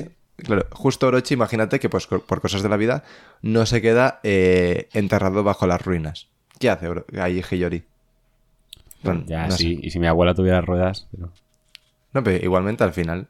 No, pero sí que era un plan En muy plan, es pobre. una mierda, pero, pero eso es Es un, es un O sea, plan que no tenía fin porque iba a llegar Denchiro, punto. una excusa. Era simplemente una excusa de Oda para que Orochi estuviese inmovilizado el tiempo suficiente para que Hiyori pudiese hacer lo de la canción y soltar el discurso. Ya está. Si se le podía haber ocurrido algo mejor a Oda, obviamente. No, no fue el caso. No, y, y lo que dice Yaume de que le podían haber dado más cosas, pues creo que Sí, Hiyori, por ejemplo, es la que cura los vainas, ¿no? Pero es que ni siquiera lo hacen de una manera explícita, le Ya, hacen eso, una eso silueta. me parece una decisión ahí. rarísima. sí, O sea, hazlo, hazlo súper claro y súper obvio que es Hiyori la que está ayudando a los vainas, coño. Y, y no lo hizo para que luego te llevases la sorpresa de que Hiyori estaba en guano. M- Me suda la polla la sorpresa, o sea, prefiero que, que me muestres cómo los está curando. Encima me adelanto al siguiente capítulo. Momo en el siguiente capítulo tiene la espada, la Ameno Habakiri. Y esa espada no está Mano Nigashima, o sea que la ha tenido que traer eh, Hiyori. O sea que Hiyori la tenía. Encima, encima iba armada. O sea que encima la tenía, sí. Así que cositas, sin duda. bueno. Bueno, pues. eh, Creo si que no solo queréis- se pone nota. Ah, claro, sí, nota, solo nota, Sí, porque solo la frase nota. va a ser la del siguiente. Sí, Pues nota, eso es. champiñones. Yo un 8. Siete y medio. Yo un seis y medio. Yo un 7. Yo un siete y medio también. Y nada, pues. Me ha encantado lo improvisadas que han sido las notas. Sí. Yo, yo iba a estar, yo estaba entre un 7 y un 8 y pues, mira, pues ahí. Em, Vamos al siguiente, ¿o qué? Tocará, sí. Bueno, pues vamos allá con el capítulo 1051. Eh, entramos en harina, titulado El Shogun de Wano Kozuki Momonosuke. Por si alguien tenía alguna duda de que iba a ir este capítulo, pues Oda ya te, con el título te dice que te jodan. Me Sí, acuerdo un- que cuando lo, La verdad que es cuando un lo poco vimos- bonito. Es un Un poco, poco la muerte de Portgas de Ace. Sí, eso, eso iba O a sea- decir. Es un poco título de, de capítulo del anime. Sí. O sea, pues, Que- creo que- Pero y tener este título para la posteridad no está mal. No, claro. Hombre, sí, el capítulo lo encuentras seguro rapidito. Sí, la verdad. Oda pensando en los teorizadores. Nada. Nada de locos. Yo me acuerdo que ayer cuando hicimos la reacción leímos el título y nos descojonamos. Sí, claro, porque estábamos diciendo en plan, "Buah, a ver qué pasa en este capítulo, no sé qué, que la gente tal. Leemos el título. Ah, bueno, pues. Pues, pues ahí lo tienes. Pero luego hay sorpresitas, como ahora iremos viendo. Claro, pero yo ya me ha dicho spoiler de esa sorpresita, entonces para mí la única otra sorpresita era lo de Momo. Y, me lo, y lo vi en el título. Sí. Pues la portada, vemos que el Germa, los Beansmoke básicamente ya van a escapar de, de Whole Cake gracias al rescate de Reiju y de, y de Ichiji. No dará para mucho más ya esta mini historia, supongo. O sea, el objetivo era No rescatarlos, yo creo, y ya está. Cuidado porque quedan las dos viñetas, Cuidado, eh, eh. que no se sabe quiénes son. Las- ¿Cómo? No, eso yo no estoy de acuerdo. Sí, eso lo ha comentado gente, que las siluetas que se vieron no cuadran con que sean ellos. Son ellos. Pero no, yo pienso que sí que son. No tiene ningún sentido que no sean ellos, ¿no?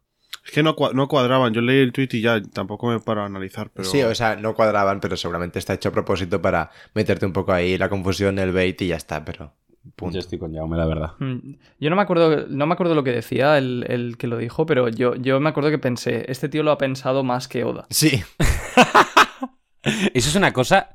Mm. Es una frase que nunca he escuchado y creo que pasa igual todas las semanas. Pistitis. Que alguien hace eso. La, la verdad que sí. Pero bueno. Yo entre ellos, ¿eh? Pero... Sí, no, no, todos hemos pecado, pero aquí es verdad que pues, la gente tiende mucho a darle vueltas a cosas que igual no. La pistitis es una cosa, sin duda. La pistitis. Sí, la pistitis, vaya. Pues la va, cistitis que sí sí. que es una cosa. Y la fimosis otra. Fimosis era miedo a estar solo. Miedo a estar solo. Sí, sí. Miedo a estar solo. Sí. Yo tengo miedo a estar solo. ¿Tienes fimosis? Yo, yo padecí, ¿eh? De miedo a estar solo. Ay, Dios mío. Y serendipia es prepucio. Ataraxia. En fin. Que se escapan los Bismok de Whole Cake. Tampoco es. parece que haya nadie que les haya plantado mucha cara. Me extraña porque Katakuri asumo que está ahí, pero bueno. Sí, es, es verdad, sí, sí. Yo, de hecho, ya... Igual Katakuri ya está en un punto que dice, me la pela. Yo, soy- yo, soy- yo, yo ya no formo parte de esto. ¿Te, ¿Que te quieres llevar a tus hermanos? Te abro la puerta. Es que me la chupa. No, pero claro, si Cracker estaba tan reventado y de lo de Cracker ya había pasado más tiempo todavía, pues Katakuri tiene que estar... Ya. Katakuri está durmiendo la siesta todavía, sí. O sea, De me- todas formas, o sea, me estás yo sí que diciendo- creo que Oda es prim. Me estás diciendo que Katakuri, después de haber peleado con, con- contra Luffy, está una semana después reventado y a Luffy le da tiempo a recuperarse, a pelear con Kaido y derrotarlo. Cuando Sí, quedaron súper parejos. Esto nos lo dijeron hace no mucho. Chopper... Chopper es el mejor Chopper médico yo nunca lo había pensado. Que esto es de hace mil años y no tiene ningún sentido, pero simplemente para la, la bestialidad que es Luffy. Que es que creo que lo hablamos en Barcelona. Que derrotó a Don Creek y a Arlong el mismo día, en verdad. Sí, Es, es una locura eso. ¿Qué, hizo? Un- Uno por la mañana y otro por la tarde, porque es que parece la misma hora todo el rato. sí. Sí, que eh, mm, tema mini historia y tal, eh, o sea, yo creo que Oda sí que sacará algo, no sé el qué, sinceramente, pero no creo que haga una mini historia tan tan corta. A mí, a mí me apetecía mucho cuando vi que la mini historia iba a tener parte en Whole Cake, bueno, casi toda, que ver, ver a Katakuri un poco, pero bueno. Sí, yo creo que Oda sabe eso y, y también apostaría porque lo va a sacar. Yo viendo Sí. cómo está ahora ya no apostaría porque lo vaya a sacar. Pero no, y además, a mí, no, no sé, o sea, sí que tendría sentido que apareciera Katakuri, pero por lo que hemos visto de Katakuri, no me pega mucho que se meta en esos fregados. Es como. mm, Digo, no hace falta verle en ese contexto, simplemente verle. Sí, sí, pero no sé. O sea, mm, no me pega de Katakuri que se interponga en que quieran recuperar a sus hermanos, ¿sabes? O sea, es una cosa que yo le veo como que hagan lo que quieran. O sea, defender como el honor de, de Big Mom y de su madre y todo el rollo. Y pe- pelear contra Luffy, sí. Plan, que se lleven a, a los putos Germa. No, no le Pero veo ju- metiéndoles y en justo- eso. Ya creo que ni siquiera querría defender el honor de los piratas de Big Mom después de haber peleado con Luffy. Seguramente, porque él entiende que Luffy tiene razón. Por eso. Sí. Pero bueno. Pero bueno, muy aburrida de momento la mini historia, así que O sea, esperamos sí, ver algo eh, más. Sí, muy. En plan. Muy mini historia, sin más. Sí. Pues vamos allá con el capítulo. La gente pues sigue confusa con todo el tema de, de haber visto otro dragón, pero pues ya se corre la voz de que no es necesario que huyan. La, la gente también sigue confusa por ver a, a Komurasaki, a, a Denjiro, tal. Y vemos que, que las sombras que traen detrás empiezan a hablar y una persona se pregunta que ustedes dos, haciendo referencia a Denjiro y a Hiyori, son muy famosos, pero se pregunta si podrán reconocer también a los demás. Y efectivamente eh, aparece Kinemon, está bien ya, eh, curado de sus heridas, parece ser. Eh, todo el mundo le reconoce y se sorprenden mucho porque de- supongo que el habitante medio de Guano pensó que murió el día que el castillo de Oden se incendió. Totalmente, y además no han envejecido, ¿no? O sea, han aparecido 20 años Es- después, iguales que, que Eh, antes. Es una larga historia. Van apareciendo el resto de, vainas rojas y la gente de Wano, pues de hecho lo dicen, que están seguros de que están a punto de presenciar algo trascendental. Y deciden preparar un Dendemushi visual para retransmitir lo que está ocurriendo a todo el país de Wano. Ya se corre la voz de que los vainas rojas han regresado, que las palabras de la profecía que Toki pronunció en su momento efectivamente han resultado ser ciertas. Vemos cómo se emite la imagen en Ringo, en Hakumai, en Kibi, en Kuri, en Udon y en Pueblo Ebisu. Sobre todo es gracioso Udon porque están los secuaces de Kaido mirándolo y uno les grita, por favor, dejad de ver eso. Ya, claro, eso es, eso es verdad. No, no me había. Como he ido un poco rápido por aquí, no me había reparado en eso, pero claro, igual hay gente que ya está. Típico malo que al final va con los buenos. Sí. ¿sabes? Se va, se va a quitar los cuernos ahora y en plan. Y ahí ya está, me cambio de bando. Es, es Morata ese. Es Morata. Ese papel. Eh, Que marcó Morata, por cierto. Ayer con, con España. Sí, marcó contra, contra Portugal. Tú, tú- tú es que eres muy defensor de Morata. Sí. Qué malo ese hijo puta, tío. Me parece más malo, chaval, que el cáncer, pero bueno. O sea, oh, nueve Mira goles en dónde ha 38 jugado, eh. partidos, tío. ah, pero sí, sí, siempre ha jugado en. No ha jugado en un equipo malo. No, no, Ya. ya, ya. Bueno, en el Sí, Atleti. tiene, o sea, tiene el mejor representante de la historia del fútbol. Tal cual. Es que es típico jugador que me faltan nueve, pues, pues habrá que fichar a este, coño. Sí, sí. Porque, claro, porque es un 9 puro, que realmente 9 puros ya casi como que no existen. Entonces, pues, por eso dirá. Me encanta. ¿Os, os acordáis un partido La- que marcó un hat-trick en fuera de juego? Sí, Sí. sí, sí. sí, sí. Pero los tres Los en fuera tres fuera metió tres goles, los tres en fuera de juego. Me parece más una cosa eso que, increíble. que hacer un Es- hat-trick normal. Eso es espectacular. Es espectacular de, de- de ser malísimo, es lo O que sea, es. e- eso es como, como, como hacer la quiniela y fallar todas. Me Y parece se, estrenó con el, Al- se estrenó con el Atleti en un derby y marcó fuera de juego. Otra vez. Sí, tuvo una, una racha con Fue, el fuera fue de un juego fuera de juego ridículo encima de, en plan, eh, fa- fallo de, de, de pre-Benjamín. Bueno, qué, qué terror, de, qué malo es el hijo de puta. Y encima es una rata. Allá donde va dice, sí, yo siempre, mi sueño fue Sí. jugar aquí desde siempre, tal. Es un poco Royal, en plan, eh, según enganche una teoría buena o no, pues, no, pues, Monet, no, pues. O sea, Bien, bien, bien. o sea, me- No, no, es, no tengo suficiente con meter Radio Furbo en medio Ya. del podcast y encima me la llevo. es, que es lo que iba a decir. O sea, esto ha sido increíble porque La no cara en de plan, Royal. No ha sido en plan Radio Pirata Enjoyer al principio que hablamos de fútbol. Ha sido de repente una referencia a Morata en medio del capítulo. Cinco minutos hablando de fútbol. En medio del capítulo. Nos hemos olvidado del capítulo. Y de ya es otro nivel. Claro, claro. Y, y bastante más interés que cuando se comenta Sí, sí. una teoría. Es que está claro que en las, en las reviews dobles pasan cosas. Y de hecho, Sí. cu- ¿cuál era la referencia? Acordaos vosotros. Porque yo Que- no, no yo me acuerdo. acuerdo. El, que el, el malo que, que Sí. ahora va con los buenos es Morata. Ah, Porque, Sí, pero bueno, pasamos página, Sí, ¿no? sí. Literal y figuradamente. Sí. Bueno, porque se ponen a, a retransmitir toda la, la situación que, que está ocurriendo desde la capital de las flores. Y ahora cambiamos de escena. Eh, Iván calienta que sales. Eh, vemos que. Es que, Royal, es que no lo has entendido, pero este, este, este radio fútbol pequeño ha sido para una alegría para Iván, antes de, del diluvio universal, ¿no? Vale, bueno. No, tampoco Yamato- mucho. Ahí viene. Ya recordemos que Yamato en el anterior capítulo había eh, recogido a Luffy de la caída. Y ahora vemos que está junto a todos los Mugis, que se quedan muy sorprendidos al enterarse de que es el hijo de Kaido. Y de hecho me hace mucha gracia la reacción de. No sé si lo dice Frankie o Brook, me pega más de Frankie, sinceramente. Que dice que entonces la batalla aún no ha terminado. O sea, Frankie estaba preparado para liarse a hostias. Solo por saber que es el hijo de Kaido. Fíjate que yo creo que lo dice Brooke. Lo dice Brook en un principio, sí. Sí. Puede ser porque el bocadillo. Pero nos pega más de Frankie esa frase. Sí, bueno, sí. Por la pose que tiene y todo. Que sí que parece que lo dice Brook, pero. Es que, la, es que la flecha apunta para él, entonces. Sí, sí, sí.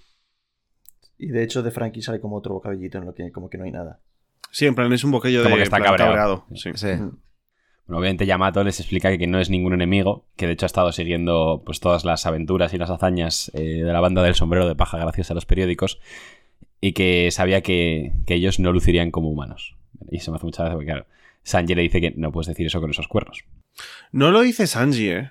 Yo creo que sí, ¿no? Sí, o sea, Sanji dice lo de el hijo de K y luego, en plan, es gracioso porque Sanji viene corriendo diciendo el hijo de K se calla y cuando dice que es. Luego. Ah, puede ser. ¿Y quién dice lo otro entonces? Sí, es que no, No, no apunta, a nadie. o sea se- que no se será, pues. O Igual es la peña random que está viendo eso. Sí, seguramente. Bueno. O Frankie o algo de eso. O sea, iba a decir que, que me hace gracia que justo Brooke sea el que dice, aún no ha terminado esta guerra, cuando ve a Yamato. Eh, justo el que menos ha hecho. Literal. Ajá. De hecho- de se hecho, pensaba que se venía su versus ahora. Ah, ve- venga, va, que me toca. Eh, Claro, claro. Hielo contra hielo. Hubiese eh, el versus más corto de la historia hubiese sido. ¿eh? Sí. Se lo ventila rápido, la verdad, sí. Le mete una hostia y sí. lo, lo- lo estalla, o sea. Lo Sí. manda a thriller barco. Sí, de hecho, vez. de eso no se ha hablado mucho, que, que también Yamato usa el hielo como Brook, es un poco... eh, Redundante. Ahora, re- no repetitivo, O sea, pero... sé, por, sé por dónde va lo que estás diciendo y lo comentamos. O sea, ahora. Royal, eso- ya no hace falta argumentar esas cosas. Sí, ya está. Ya. Mm, bueno, Sí. ahora hablamos. ¿Cómo? Después de este encuentro eh, con los Mugis, Yamato les dice: En fin, a partir de ahora navegaré junto con ustedes en su barco. Soy Kozuki Oden. También me conocen como Yamato. Es un gusto conocerlos. Eh, Soy Kozuki Oden. Así que acabamos esta escena y comentamos todo si queréis, ¿vale? Nami y Usopp eh, se sorprenden muchísimo. Eh, Frankie simplemente le pregunta que si va a ser su Nakama. Eh, los cerdos de Brook y de Sanji están súper de acuerdo y le sale un corazoncito en, en su viñeta.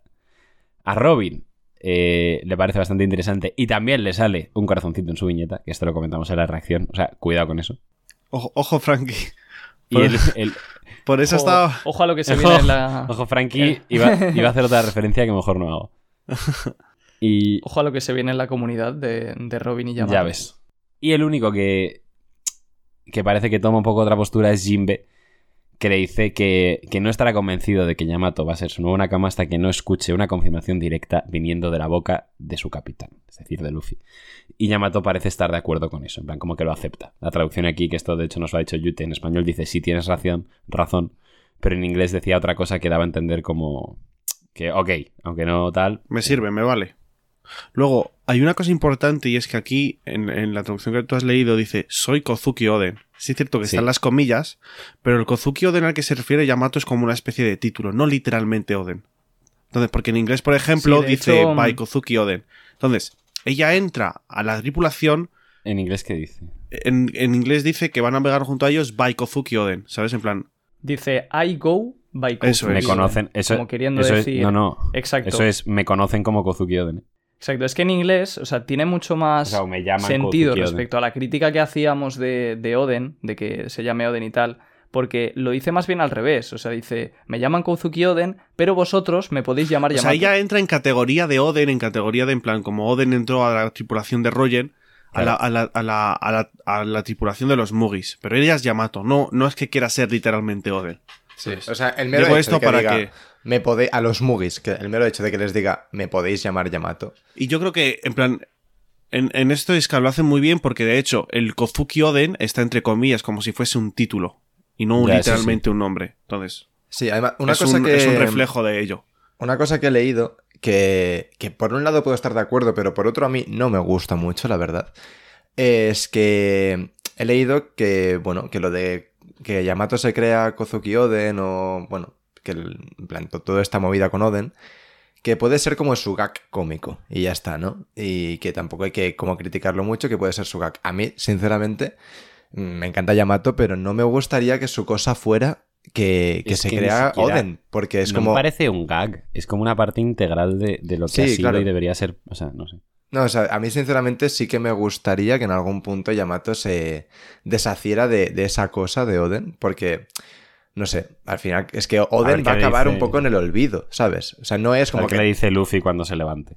Claro, o sea, a ver, también esto es lo que iba a decir, que a ver qué dice Luffy, porque yo sí que pienso que habrá un poco de bait ahí también, de tensión, de que Luffy no dirá que sí de primeras. O sea, es que siendo Luffy como es, es que no me sorprende que ahora se levante y de repente diga, no, ¿qué dices, tía? O sea, no. A, a mí no me sorprendería nada. Que yo sigo pensando que Sí, lo veo bastante hecho ahora mismo, ¿eh? Pero no sé, hay como un aura rara en la escena de Easy. Sí, sí, sí. Exacto. Se queda, se queda el Easy todavía. Y realmente ya sabíamos que Yamato se quería ir a- unir a la Ya lo tripulación. dijo. perdón, porque ya lo había Sí. dicho. Claro. Entonces realmente esta viñeta, o sea, sí que es verdad que la integra con el resto de la banda y crea mucho hype porque te está diciendo literalmente que se va a unir y ves como el resto de la banda pues la aceptan más o menos y tal, encaja con ellos, pero todavía no se ha unido oficialmente. Ya, no, de hecho, O sea que sigue quedando esto...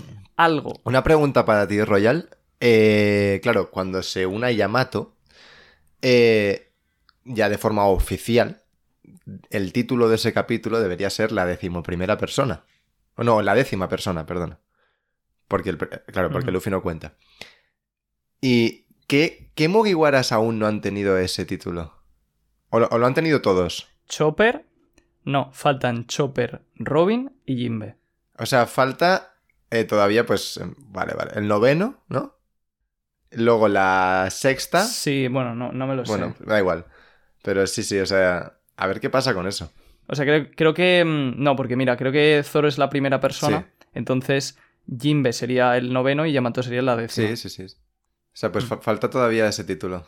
Faltan el O sea- quinto, el sexto, el noveno y el décimo. O sea, igual al final de igual al final de Wano, como pasó en Lobby, eh, te pone dos en uno. En plan, el noveno y el décimo. Y ya está. Puede ser. Eh, Iván, estás muy callado. ¿Qué tal? Yo muy feliz, tío, por fin se me ha llamado, joder. Qué ganas tenía, qué ganas tenía. Meses y meses diciendo, chicos, que se va a unir Yamato, que Carro no se puede unir. Se va a unir, por fin. Muy feliz, la verdad, Van, sí. van cayendo las caretas. Van cayendo las caretas. No, a Así se siente ser del Valencia. sí, es- es- es- es- efectivamente, no. O sea, quiero decir, tú, tú no lo puedes sentir, tú no lo puedes sentir. Porque tú no has perdido. Claro. Claro, es que en este, mm, o sea, en este capítulo han caído dos bandos muy grandes, que son el de, el de Carrot y el de la raid va a fallar. No, no, no, yo- el yo no de que estoy yo ahí existiese no estoy aún de acuerdo. el bando de la raid va a fallar. Y Yo ahí, no- ahí sí que no estoy de acuerdo. Ojo que se Yo- viene. yo- Dale, Iván. No, Dale, Escúchame. dale. Escúchame. Ob- 100% para mí que Yamato se va a unir. Me parecería extrañísimo que, eh, que Oda te haga esta interacción con los Mugiwaras, que súper contentos con que se vaya a unir y que de repente Luffy dijera que no. Me gustaría que Luffy dijese que no, en plan, por lo de Kuzuki Oden, en plan de no quiero que te unas siendo Kuzuki Oden, quiero que se una Yamato. Y que Sí, deje, eso- y, que- eso y que me deje eso pega. atrás. Eso me molaría. Pero yo sigo sin descartar que, que Carrot se pueda Sí. unir, ¿eh? Lo digo de verdad. No me extrañaría nada que luego al- al, Te honra. al final te del honra. arco. O sea, es que mi guerra nunca ha sido realmente contra Yamato. Mi guerra es simplemente que yo quiero que se una Carrot, sí. que se una Carrot. A mí que se una Yamato O sea, yo- no, no me sí disgusta, que- a mí Yamato me mola. Veo un 0% de posibilidades. Desde hace mucho, pero ahora más de que sea una Carrot. Sí, yo también. Yo no, yo un cero no. O sea, fijaos que yo hice, o sea, yo hice un vídeo, considero bastante elaborado, con muchísimas pistas que había en mi opinión de que Carrot se iba a unir a la banda. Pero creo que el, estado, el statu quo ha cambiado completamente desde hace bastantes capítulos y que ya no. O sea, a mí, sinceramente, más allá de- del meme, la broma, el Team Yamato y todo esto, eh, Carrot es un personaje que no lo odio, porque, o sea, es uno No. más, ¿no? Eh, pero claro, mm, tampoco es nadie. O sea, para mí, mm, por cómo yo he entendido el personaje de Carrot desde Wano, que son ya varios años, mm, me molestaría que se uniera a Carrot ahora mismo por el mero hecho de que a mí personalmente entiendo que mm, si un personaje no se puede unir a la banda después de haber estado un arco entero, el arco más largo de la serie durante tres años sin haber hecho absolutamente nada. O sea, yo creo que Ca- Carrot de haberse unido debería haberse hecho mm, factible eh, después de Whole Cake, que es donde tenía algo de sentido, ¿no? Pero... Y ni siquiera tanto y ni siquiera como tanto, claro, ahora. claro. O sea, es por, por decir algo, porque tampoco quiero meterme Sí, sí. aquí en un fregado. Pero, pero sí, o sea, o sea no, no, no es por odiar a Carrot, es un personaje que está bien, es como, como, como un vaina más, o sea, un personaje que está, Pero- está bien. Lo comparas con la grandeza que tienen el resto de Mugis. Sí, O sí, sea, sí. es que no. Y que tampoco es nadie. O sea, no, es un personaje Pero es muy, que- un poco vacío para mí. Para mí sí que Por es eso. alguien. Sinceramente. Para mí está heredando un poco todo lo de Pedro y tal. Y. Sí, ¿quién es Pedro? Bueno, pues la persona que se sacrificó para que los Mugiwara pudieran continuar. Sí. Un personajazo, la Sí, Pero verdad. me parece pero la polla. Pero bueno, que. O sea. Entiendo lo que dice Jaume de que Carrot no ha tenido aquí, pero es que esto es un debate que hemos tenido ya muchas veces. Para mí, todo lo que hace que Carrot se pueda unir, lo hace en Whole Cake, y para mí no tenía sentido que se uniese en Whole Cake. Punto número uno, porque iban a continuar juntos de, de todas maneras. Punto número dos, la banda estaba separada. Y creo que cuando alguien se une a la banda tiene que, estar, que ser con todos juntos. Sí, Entonces- o sea, yo eso, lo, eso lo entiendo, ¿eh? Pero, pero claro, o sea, es como O que. sea, y, lo de que no es nadie, y lo de que no es nadie, yo entiendo que para el espectador, como llevamos mucho tiempo en Guano, puedo entender que no sea nadie para ti a lo mejor. Pero para lo que representa para los Mugiwaras, los Mugiwaras a Carro le tienen muchísimo cariño. Muchísimo. Sí, sin duda. O sea, no, no me, no me extrañaría nada que cuando fuesen a partir de Guano, Luffy le dijese, venga, va. Pero súbete, ¿no? O sea, como dándolo con por hecho. Y, Mm. y yo creo que ¿Ves? para la relación que hay entre los Mugiwaras y Carrot, me parece muy de. Pues eso de compañeros y de Nakama, realmente. Por eso a mí siempre me ha gustado Carrot. A mí, a mí Carrot, fíjate lo que te voy a decir. Como personaje, no me gusta más que Yamato. Yo quería que se uniese más Carrot por la relación que hay y que tenía entre los Mugiwara. A mí siempre me ha gustado mucho esas interacciones que tenía en la banda. Por eso quería sobre todo que se uniese. Ya, pero es que sinceramente, o sea, a ver, igual me falla la memoria, pero mm, sí, ¿qué hace Carrot en Whole Cake? O sea, No, más Whole- allá de que sí, que tiene interactúa ciertos... muchísimo con todos los Mugiwara, Ya, es como o una sea, más lo único que hace Carrot, o sea, lo, lo más, lo que tiene más peso que hace Carrot en Whole Cake para que se una es simplemente tener cierta interacción y llevarse bien con los Mugis. O sea, pero ¿qué, qué, qué importancia tiene el personaje de Carrot en Whole Cake como tal en la trama? O sea, en el arco. No, yo no recuerdo. No, sí que, sí que la tiene. Tiene. O sea, es curioso porque realmente tiene casi la misma que Chopper, más o menos. O sea, derrota Pero- a un enemigo poco importante igual que Chopper. Luego en el barco ayuda muchísimo a nivel de vigía, que está arriba, y eso hay un montón de paneles de Carrot en los que hace función de vigía y, y les va avisando de que viene tal barco, de que viene no Ya, sé pero cuántos. Pega un salto arriba y mira lo que hay y tal. ¿Pero qué peso qué. tiene en el arco? Y luego, Peso, en plan. y luego también el Sulon con. con. con el. Bueno, Daifuku creo que fue. Sí. Sí. O sea, peso a nivel argumental no tiene mucho, pero es que Chopper, por ejemplo, es que claro, Chopper- pero o sea, tiene Chopper la me la misma lleva importancia establecido que claro, alguien como cientos de capítulos. Si estás intentando establecerme un Mugiwara nuevo que, que tiene la misma importancia que uno que lleva establecido años, no me parece. O sea, Claro, no es comparable Chopper con. n- Chopper no necesita ese spotlight porque ya lo tuvo en Drum. Claro, es, es decir, eh, o sea, compara. La, la- la comparación más justa, Royal, sería. Compara el Chopper de Drum con Carrot en Whole Cake. No, no hay color. Sí, pero, pero es que estáis asumiendo ahí que el arco de Carrot es Whole Cake, pero lo de Carrot podía haber sido una evolución más gradual que empieza en Whole que- Cake, por ejemplo, con, con la muerte de Y que- y Pedro, que- y que- y- y que luego poco a poco se va Pero está claro desarrollando. que no ha recogido que- ese Y eso hilo. habría estado muy bien también. Correcto, pero es lo que dice Diego. O sea, no- por X o por Y, ese hilo no lo ha recogido y Carrot ha quedado Yo creo que relegada a un Oda se llegó a plantear que se uniese. Yo también lo pienso, sí, sí. Pero, mm, pero también. Pero no ha, sé, o, ha puede cambiado hacer pruebas, opinión o sea, al o nunca final- estuvo convencido del claro, todo. se le puede sí. ocurrir un personaje mejor. Y, O sea, y yo no está. digo que Justo. 100% Carrot se vaya a unir, ¿eh? Simplemente digo que para mí no está todo cerrado aún. Creo que Yamato 100% sí que se va a unir. Y me encantaría que también se uniese Carrot. De- De hecho, es lo que siempre he querido, que se uniesen las dos. Ah, pues no sé. A mí, Carlos, la verdad es que es un personaje que me gusta mucho mm, la idea de que, bueno, se lleva muy bien con los Mugis, que se quede en Zou, algún reencuentro chulo, alguna despedida bonita, que ella decida quedarse en, en Zou incluso, en plan. O en, en Pero, Wano pero mismo. ¿por, qué, por qué iba a decidir quedarse en Zou si su sueño es salir al mar? O sea, es lo mismo que Yamato. Ya, no sé. Pues porque, como dice Pedro, como le, le dice Roger a Pedro, cada uno tiene su momento de brillar y yo creo que el de Carro no ha llegado. Bueno, pues igual llega llegar. en la banda. Ni, ni va a llegar, ¿no? Claro. Pero bueno. O sea, al final yo creo que Carrot debería de ayudar a cumplir el sueño de Pedro.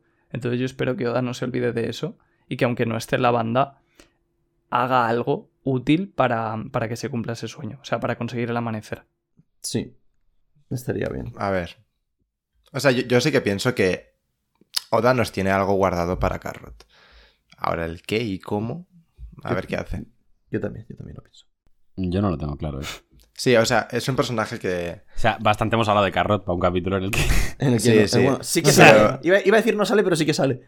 No, no, sí que sale. no es sí. importante. O sea, yo, yo creo que Carrot, más allá de que en Wano no ha sido tan importante, bueno, de hecho no ha sido nada importante, Pero no ha sido importante Eh, en Onigashima, ¿eh? Porque en Wano sí bueno. que sale y sí, y sí que tenía cosas al principio del arco. no tiene casi... O sea, una mierda. Pero O sea, la no ha sido importante en la parte más importante. Sí, era... Bueno, Pero es que y tampoco, y en la era, otra tampoco era su guerra, ¿eh? Tampoco era su guerra. O sea, tampoco me... A- Sí Alianza verdad, Ming sí que es Samurai. verdad. No, no es su guerra, es Ming. Sí, pero Yaume, no es lo mismo. O sea, tú me entiendes. O sea, O sea- entiende- eh, yo entiendo que Yamato tiene que tener mucho más protagonismo en la pelea Sí, en la que está empleando contra su padre. No, pero o sea, que yo lo que me se, refiero se es vaya a unir que... o no se una. O sea, aunque Yamato no se hubiese unido y Carrot sí, Yamato tenía que tener más protagonismo que Carrot, sí o sí. Ah, obviamente. Eso, eso, a ver, eso es lógico, eso ya, no es... basta, basta, basta. Basta de. Basta. De. que- Y fí- y fíjate, fíjate el protagonismo que ha tenido Jinbe, ¿eh? Y a pesar de que ya se había unido. O sea, Oda cuida mucho a los Nakamas. Y, y por eso, en general, cuando ya alguien se va a unir, yo creo que está bastante claro. En el momento en el que. O sea, bueno, claro, cuando ya tiene que estar claro, ¿no? Que No, es cuando ya está entrando. Ha- la hablando, a favor de, a- hablando a, a favor de Carrot, a mí una cosa sí que no me gustaría es que de repente pues todo esto termine y Carrot sea como un adiós, venga, y ya está. O sea, es un personaje que ha tenido cierta relevancia en el grupo, en la banda, como para que ahora tenga una despedida sosa. O sea, yo creo que sí que Oda tiene algo guardado para ella, seguro.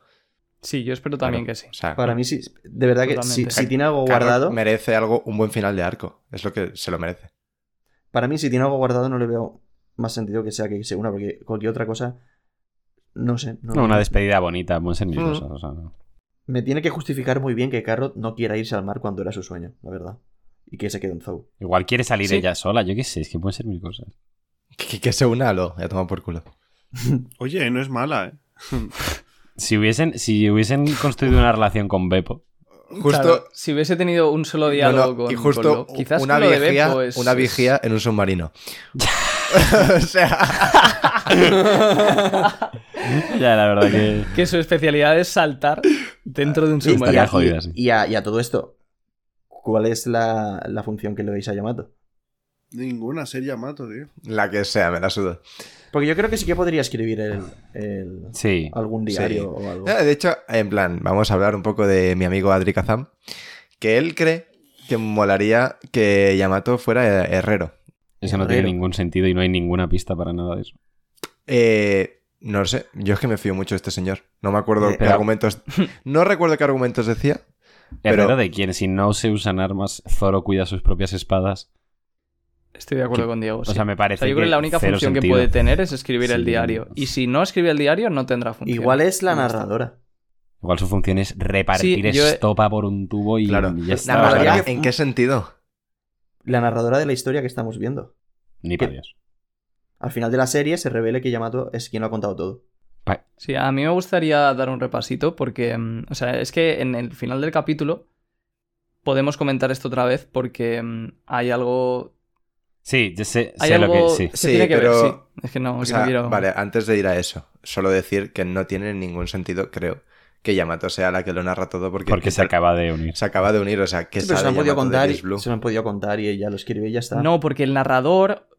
O sea, la gracia del narrador es que el narrador ya sabe lo que ha pasado. O sea, esto se nota, por ejemplo, al final Sí, de sí, Dressrosa, sí, Esa es una historia cuando- para otro momento. Sí, exacto. Entonces el narrador está escribiéndolo después, con lo cual sí que podría Ya, ser pero el narrador lleva hablando desde el capítulo 1. O sea, no. Sí, pero, y ya no tiene. No sé. O sea, no. pero lo sí, sabe todo, lo sabe igual. todo. Es co- es como si yo me pongo a contarte una historia.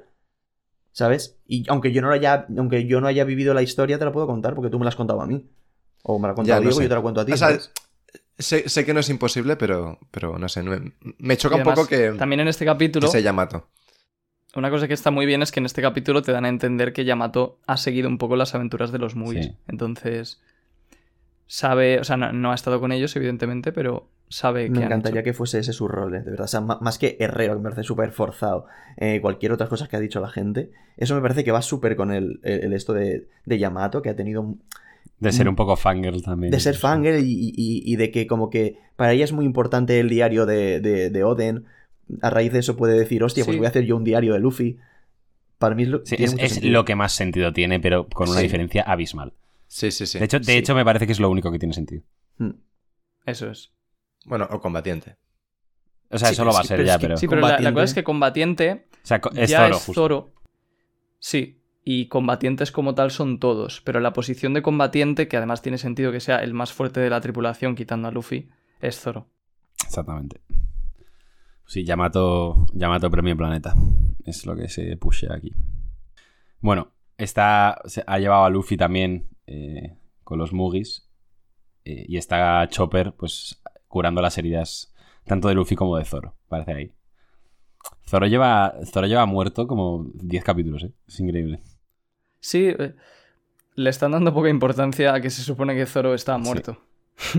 Sí, yo creo, o sea, sí que tendrá relevancia a futuro, yo creo. Sí, Porque si no, joder. estoy de acuerdo, sí. Pero bueno, ahora hay que poner el foco en otras cosas. Bueno, Yamato ve que, que hay restos del ejército de Kaido que están, que están escapando. Y.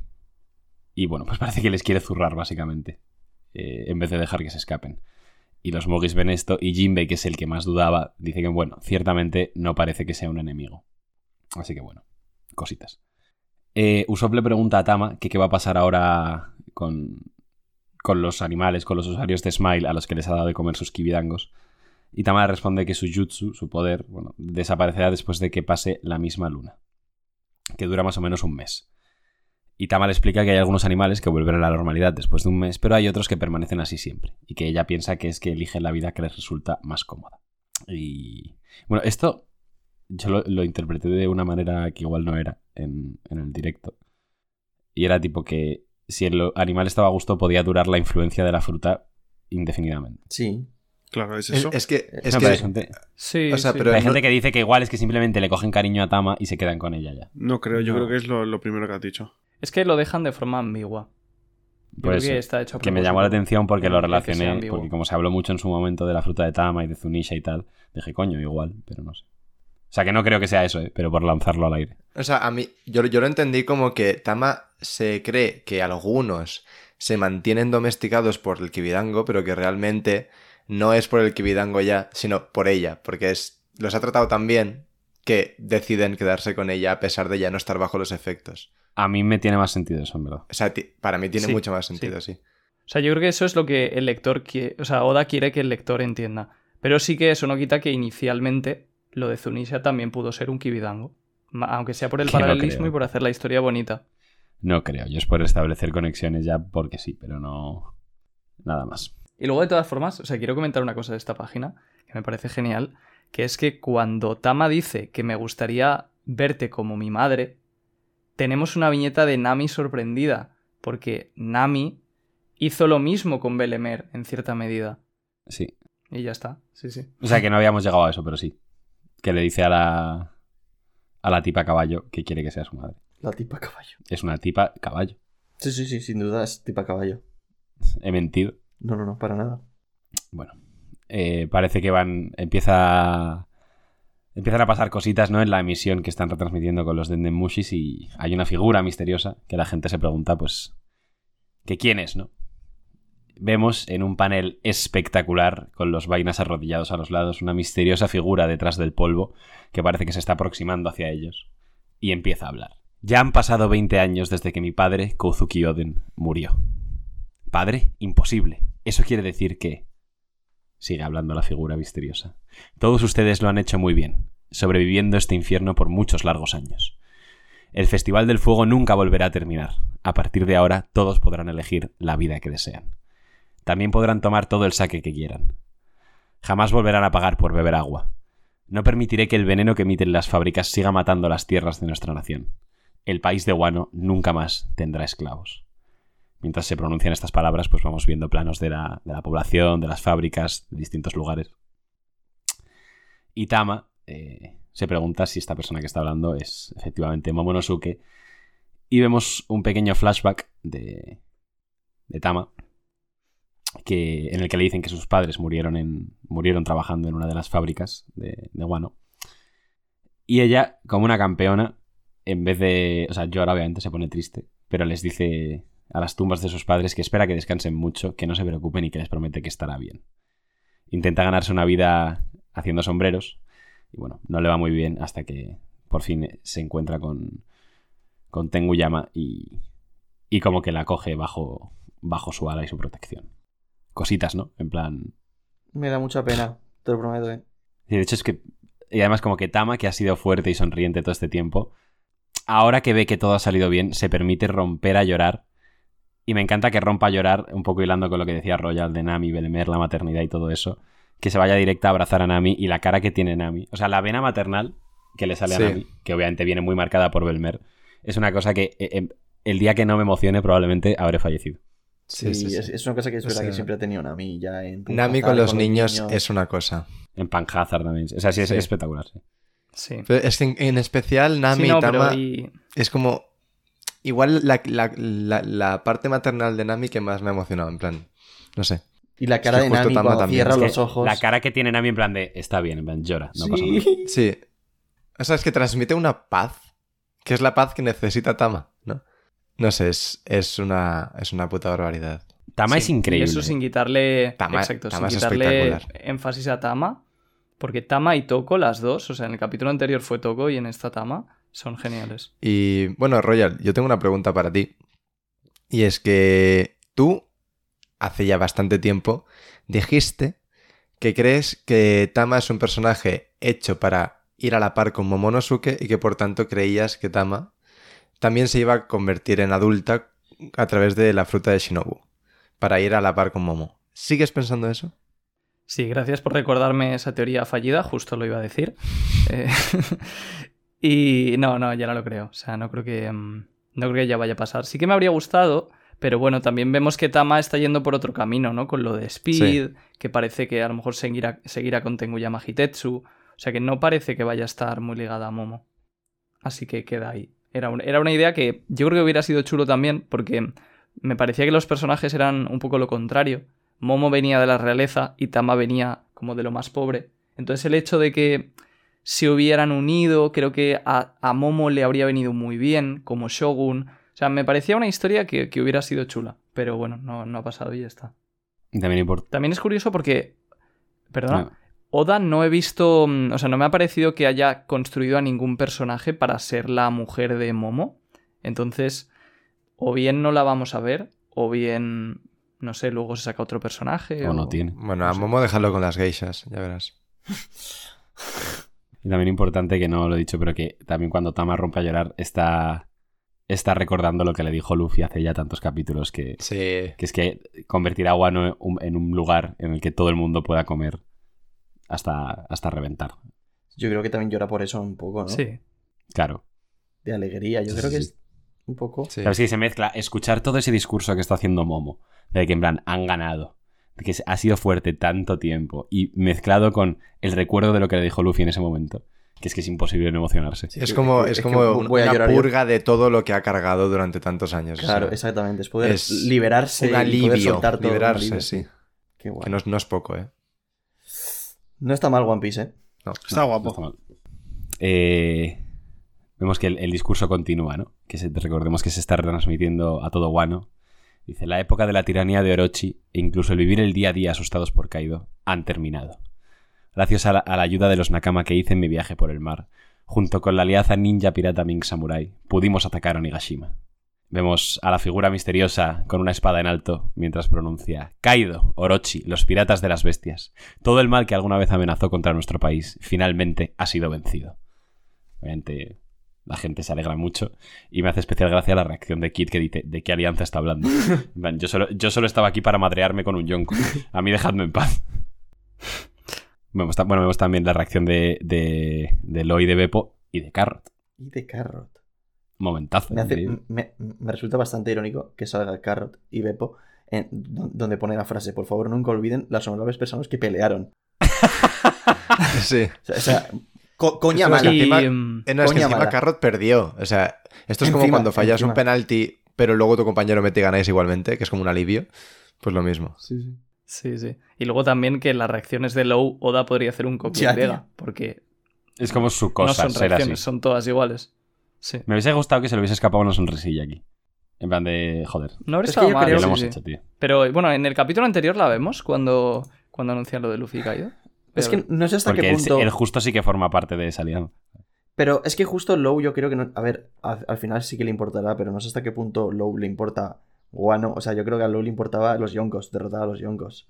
Que Sí, sí, pero que es buena gente. es buena gente. Pero por ejemplo, mira a Kid. O sea, a Kid se la, le suda la polla a Guano. Kid no es tan buena gente. No. Es curioso porque en el, en el capítulo anterior Kid sonríe y Low no sonríe. O sea, Low tiene como cara de medio enfadado, la típica cara que pone Low, mientras Beppo le abraza como celebrando. Bueno. Realmente, lo, en plan, ha sido el nano, pero bien. O sea, su plan nano, acaba de triunfar. Su- Te- su te- tenía un ha- plan. Ha, ha- ha- ha mutado a tantos niveles que ni él mismo podía esperarse. Que, o sea, O sea, que yo creo que que se está preguntando ¿cómo coño ha salido bien? O sea, O sea, Sí. eso es lo que está pensando Es que ahora mismo. o sea, Low no era, no era el nano. Low era Ancelotti y Luffy era Benzema. No, no, Luffy, Luffy es Vinicius, porque impredecible. Impredecible. Bueno, va, chavales. Vale, vale, Royal. Y además es brasileño. Eh, ¿Verdad? Nada, que el plan de Low realmente se, o sea, es claro, se descubrió que era matar a Doflamingo y no a Kaido, ¿no? Entonces ya todo lo demás ha sido bonus. Pues ya, ya que estoy con este colgado, pues tiramos. ¿no? Sí. Que tiene pinta de que puede salir bien. Pero bueno, algún día luego con Luffy, eh, bueno, seguro que veremos porque en algún momento se tienen que separar. Pero estaría bien. Buah, que, cuando se, que haya alguna viñetita de, oye, ha Sí, en verdad. cuando se separen, eso puede ser un momentazo increíble. ¿eh? Sí. Después de tantos años juntos, ta- 10 años, años. en la vida 10 real. años llevamos con Low, eh. Es que, es que en verdad, o sea, me encanta Lo, pero tengo unas ganas de que los Muggis se vayan solos en el barco, los, Sí. los 11. Punto. Nadie más. O sea, ya está, ni alianzas, ni nadie de por medio, solo ellos. Y, y ya, o sea, tengo muchas ganas de, de volver al, al grupo, al petit comité. Pues queda poco, sí. Seguramente quede poco. Pues Momo le pide a todo el mundo que no olviden a las honorables personas que pelearon para hacer realidad sus sueños. Eh, vemos la reacción de Otoko también. Y esto, que para mí es un detallito que eleva toda esta escena a un nivel totalmente superior, y es que en realidad Momo está absolutamente acojonado de lo que está haciendo. Recordemos que solo es un adulto en apariencia, sigue siendo un niño. Hmm. Y entonces le, le- le pregunta, o bueno, piensa para sí, ¿no? Parece, que, que qué tiene que hacer, ¿no? Como Kinemon, ahora cómo sigo, qué más cosas debería decir. Y Kinemon parece, parece, es en plan, y tuve una conversación telepática con vuestro tío Marshall, ¿no? Y, y, y Kinemon les dice, entrégales el mejor sentimiento que tengas. Que me encanta que en inglés dice Sí, esto yo lo quería comentar, que no estoy muy seguro, pero creo que el, el bocadillo de susurrar es el mismo que el de pensar. Entonces están Claro, susurrando que entre ellos. Sí, Sí, ho- hombre, yo. Joder. O sea, no si- tiene más sentido. si no es que lo que dices tú, o sea, es, es telepatía. Pero puede ser que hayan tenido una conversación previa y simplemente estén, o sea... Solo con mirarle, como que ya.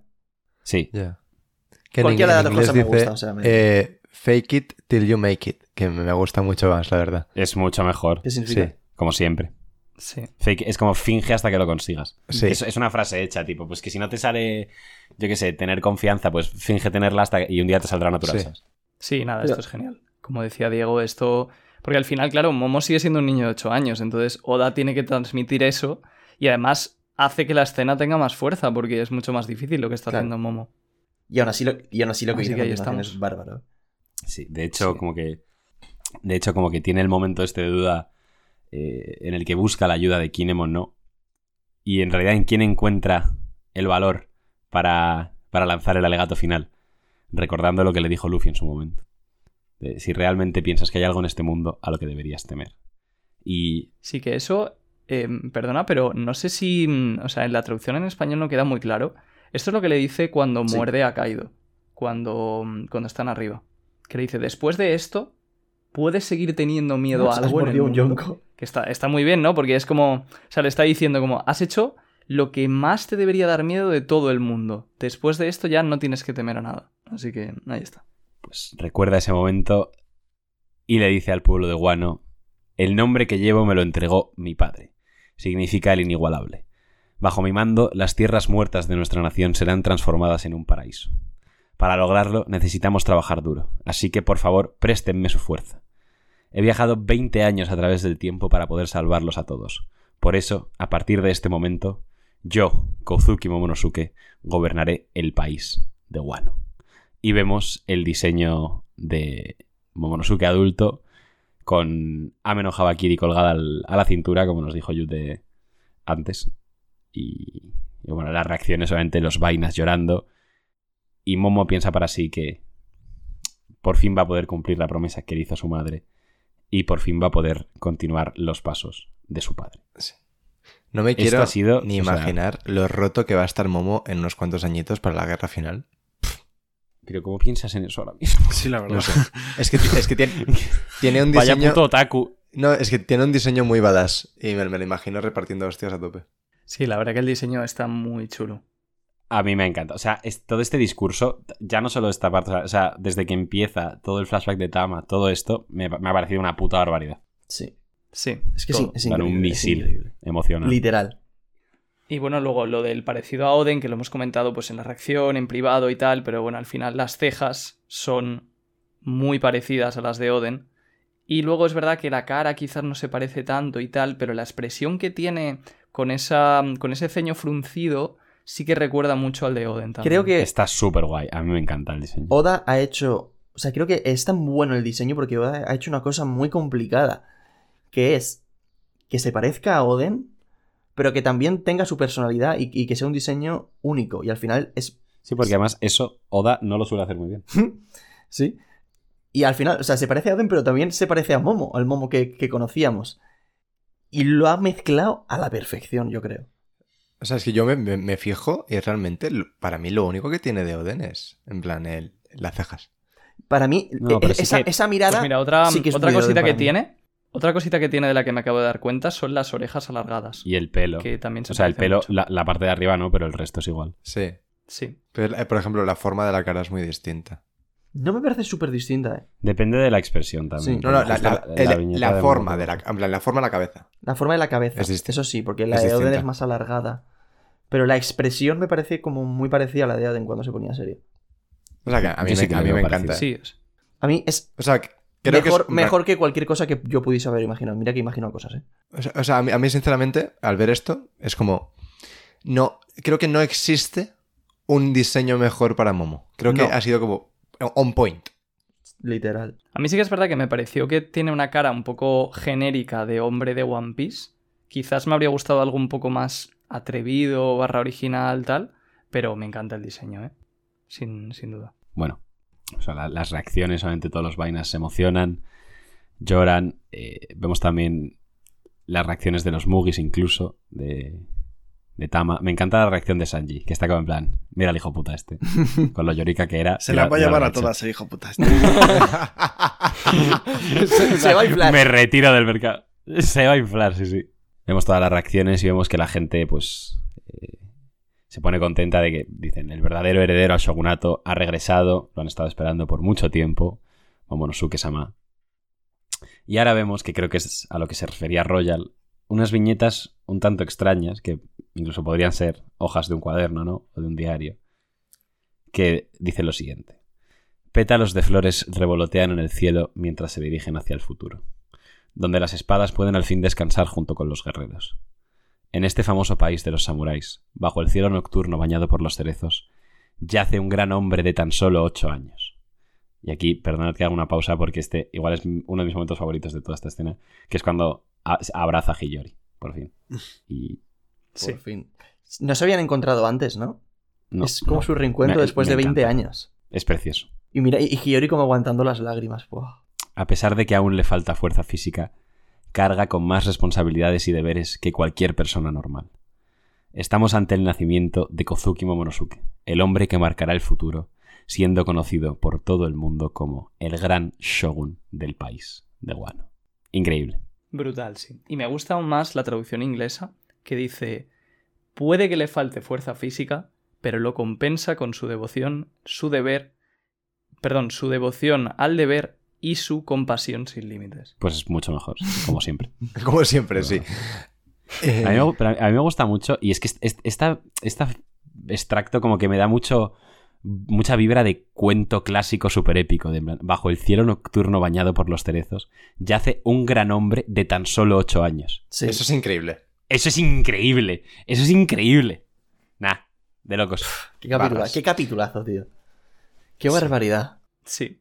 En general, Momo, ya que hemos comentado un poco antes pues algunas cosas malas de Wano y tal, Momo ha sido sin duda una de las mejores cosas de Wano por un 100%. montón de razones. y esto ya es como el, el colofón perfecto Sí. o sea Es que Sí, el desarrollo que ha tenido Momo, me atrevería a decir que es el personaje con mejor desarrollo de toda la serie. Que tampoco, que tampoco hay que competir. puede ser, sí. que no hay que competir los con nada. Mugis- ¿qué más da? ¿Qué más da? es la hostia justo ya está Sí, claro. Pero para. me estaba poniendo sí, a pensar si había otro y, tienes razón es que no o sea, Es que da igual. igual, pero quiero decir que. Para, es simplemente para elogiar a Momo en lo que se ha convertido y, y cómo lo conocimos y en lo que es ahora. Es una locura, si lo piensas. Que, o sea, yo no había pensado que, que Momo y, y Hiyori se acaban de encontrar después de 20 años. Claro, mola mucho, pero me parece como que Oda le ha dado poca importancia en un panel tan pequeño a algo tan significativo, ¿no? me parece que es eh, sin sacrificio no hay victoria me parece que la escena está perfecta como está sinceramente No, o sea, sí a, mí, a mí me gusta que sea así, porque mm, sobran las palabras a veces tampoco hace falta más, claro. Hiyori llorando un abrazo, pues ¿qué más quieres? Vuelve a ser, a mí sí que me vuelve a ser su hermano más. mayor. Sí. Sí, ¡Oh! eso es lo bueno. Es- Esos son barras. ¿eh? Por, pensado. eso entiendo que se ha esperado hasta aquí para el reencuentro. Claro. Sí, to- toda la razón. Sí. O sea, a mí me parece. O sea, no cambiaría. Desde que Momo empieza a hablar, no cambiaría literalmente ni una coma del capítulo. Nada. Ni una coma. Es, brutal. Está muy sí, bien. sí. Por cierto, eh, voy, a, voy a tocar los huevos, como, como muy habitualmente. Una cosa que, mm, que vi mencionar por Twitter es el tema de la espada. Porque claro, se supone que Zoro cuando cogió Emma por primera vez, se le comía todo el haki, no la podía controlar y tal. Y vemos en este capítulo a Momo levantar la Amen o Habakiri. Entonces, o bien no tiene las mismas propiedades, ¿no? O bien simplemente, pues, Oda no lo ha pensado, le da igual. O sea, pero Si a Oda es- le da igual, ya somos dos. O sea, yo creo que para empezar. Eh, que yo creo que simplemente, o sea, que está levantando la espada en modo gesto victorioso que no. Que es que no tiene ningún sentido que en un momento así de repente haya movidas de haki. O sea, no tiene ningún tipo de sentido eso. Oda si- ni siquiera lo ha pensado seguro. Como ha dicho Claro, Diego. yo creo que como no tiene intención de atacar, pues no, Claro. no despierta el haki y que luego pues de Emma a la menos haki hay un paso. Entiendo. Que te, te imaginas que levanta la espada en plan, hemos ganado y se va para abajo en plan, hostia, el haki. No, hombre, claro, claro. No, pero lo, lo que ha dicho Yute, por ejemplo, me parece buena excusa. De que, pues, la espada, cuando la vas a usar para atacar, es cuando Claro, no responde a la intención de atacar. Y tiene sentido además. Bueno, es una Sí, explicación que se le puede dar. No, es Claro. para darle coherencia a la serie. Joder, a mí me gusta que, que tenga coherencia. Es que ni siquiera sabes si tiene las mismas propiedades que Emma. No, claro, sí, sí, ese es otro tema. Pero bueno, sí que. De hecho, es que si tiene las mismas, vaya espada acaba de conseguir Momo. Literalmente. Como decía Jaume antes, para la guerra final, pues Momo va a ser una gran potencia. Momo, va a repartir un- un- unas hostias como panes. O sea, va a estar muy, muy, muy, muy roto, ¿eh? Con que sea como su padre, ya es. es, eh, a- a- hemos fichado a Haaland. O sea, Sí. y. Y no sé qué más iba a decir, la verdad. Ah, lo de las páginas. Lo de las páginas. Que son unas viñetas un poco raras. Y antes hemos sacado a la luz la idea de que igual podría ser Yamato la persona que se encargue de recopilar las aventuras de, de los Mugis. Y que incluso podría ser la narradora. Claro, esto Entonces, habría que que- compararlo, ¿no? Es decir, ¿alguna vez el narrador ha hablado en estas paginitas, sino en los recuadros más marcados como abajo? En- como en el último panel de todos. Hmm, A ver, es que yo creo que eso también Oda lo puede usar más que nada para como continuar con el tono del arco. Es decir, o sea, si también un poco la gracia de Wano ha sido el diario de Oden y demás, en el flashback de, de, mm, bueno, de Oden y de Roger y tal, aunque Yamato no estuviera escribiendo el diario, yo creo que Oda lo habría hecho así igualmente. Entonces tampoco lo considero una pista. Pero sí que es verdad que la idea de que Yamato sea la que ha escrito toda la historia del narrador, a mí me gusta, me parece algo chulo. O sea, si luego Yamato acaba siendo la que escribe la historia de Luffy, yo eso lo veo, lo veo muy chulo. Sí, Sí, Me he explicado, sí, ¿no? sí. Pero vamos, habría que buscar, o sea, para comparar eso habría que buscar el final de Skypiea, fi- otros finales. Y lo de Rosa. de Rosa y demás. Pues si alguien quiere añadir algo más, que calle. Sí, que calle ahora o hable para siempre. que, que hable ahora o calle para siempre. Muy bien. Pues nota y frase, pedazo de perros. Empiezo yo. Venga. De nota un ocho y medio y mi frase va a ser Yamato Nakama. Como que... Solo por quitársela ya, sí. No, pero no, no- no es el capítulo. Ay, verdad, es verdad. esa- Sí, es este. No se ha pero unido. Sí, sí, este sí. No se ha unido. A ver, vale, pues nada. O sea, se va a unir. Oscar no Nakama, es mi frase. ¿Te gusta más esa? El Nakama de Shiro polla. Vale, yo no tengo frase, pero bueno, voy a decir una así un poco dedicada al hombre de este capítulo, que va a ser un hombre de 8 años. Es, ¿Te la he quitado? sí. Y, y de nota un 9,5. y medio. Yo le voy a poner un 10. eh, si es que creo que ya hasta lo habíamos hablado. Y mi frase, como Royal lo ha dicho regular, yo voy a decir un gran hombre de tan solo 8 años, que creo que es mejor. Ya está. pues Nike, joder. Ahora ya me empieza bajo el cielo No, nocturno. no, ahora voy, ¿vale? ahora voy. Ahora voy yo, ahora voy yo, ahora voy yo. No, no. Ah, bueno, venga, dilo, Iván. Como no me gusta como lo ha dicho Diego, es decir, un pequeño gran hombre de 8 años. ¿Y la nota? No, un 10. Jaime. Bueno, mi nota es un 10. Jaime Herrero, tú. Jaime Herrero. Ya, y Yamato, ¿quieres que sea Herrero? No entiendo cosas. En plan, estaba pensado. Sí. Eh, bueno, pues mi nota es un 10, evidentemente. Y mi frase, teniendo en cuenta que Momo se ha hecho con el shogunato de Wano, va a ser Momopolio. Qué buena. Momopolio es buena. Pues nada, eh, Pues nada. aquí estoy porque he venido. ¿Por qué he venido? Me voy. No se ha hecho, Aquí no ha hecho tan largo, ¿eh? Para ser dos, do- dos No. reviews. Al final, bueno. No, a mí no se me ha hecho largo. A Yutes tampoco, creo, por su cara. No, y, cu- y- y- y cuando dices que que se va a menos, hacer sí. menos largo. claro. De hecho, si queréis, podemos comentar ahora la Champions. O sea, ahora, ¿no? La decimocuarta. Royal, ¿qué opinamos? Hmm, Pues mira, me viene perfecto porque me tengo que ir. Perfecto. o sea que- Y aprovecho No, pero- yo para mandar un saludo. Eso. Eso se iba a decir, que queríais mandar saludos. Sí, queda Hostia, ronda de saluditos. Rondita. Aprovecho yo para mandar saludos a un chico de, de mi universidad, creo que es. Juanjo, Juanjo Malou, Malou se llama. Es que eh, él tiene conocidos que estudian biología. Entonces yo le conozco por eso. Pero él estudia Ajá. ingeniería en la Rey Juan Carlos. Así que Juanjo, Juanjo Malou, un abrazo de Royal. El resto no. Ya, te queda mucho. Y nosotros tenemos que saludar a Teníamos- Neil. Y habíamos apuntado alguno más. Yo tengo. Peter eh, yo te- No, Neil se llama. Ese es el chico que nos encontramos en, en- en las vías del de la. ¿no? discoteca, sí. Bueno, En en las vías no, en, en la, en la estación. No, no, Neil es el que nos encontramos en No, la no, discoteca. Ni Neil es que el de la disco. Ah, ¿y el, y el chico de que nos encontramos en la estación? ¿Os acordáis cómo se llamaba? Nos lo dijo y... Bueno, pues un saludo para ti también, aunque no nos acordemos de tu nombre. Sí, el de la estación, ¿sabes quién eres? ¿Sabes quién es? Y, bu- y bueno, yo, yo tenía que haber saludado a, a- a unos chicos desde el Salón del Manga y se me ha olvidado, así que un saludo también a Alejandro, Diego y Roberto. Que les dije que saludarían el siguiente y bueno. Al final se que Alejandro. Diego y Roberto. Sí. Parece un chiste. Sí. Esto que van Alejandro, Diego y Roberto a una, a una cafetería. Pues nada, eh, poquito más. Eh, muchísimas gracias por escucharnos. Una semana más, como siempre. Eh, chicos, he decidido una cosa. A ver, ¿qué has decidido? No voy a hacer más la metralleta. ¿Por qué? ¿Cómo? Tenéis todas nuestras redes No. en el Linktree en Twitter. ¿Por qué? Que nuestro Twitter es Terrible. Hostia. Hoy Despedido. arroba- Vale, pero el Reddit, el Pero Reddit ya me sigue nunca más. haciendo o sea, ya nunca más solo hoy. De momento hoy estoy rebelde. Esto es el fin de Una era, ¿eh? Esto es el fin de una O sea, era. Y por- el inicio por- de Por otra, favor, de la de Momo. sigue entrando siempre en harina, ¿eh, Diego?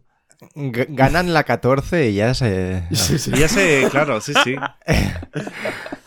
Tenéis nuestras redes en el Linktree. Lo que no tenéis, a no ser que no seáis del Madrid, es 14 Copas de Europa. Y al Reddit siempre iré a poner cositas que a Royal eso le hace ilusión. Y nos vemos eh, la semana que viene. Adiós. Adiós. Adiós. Chao, chao.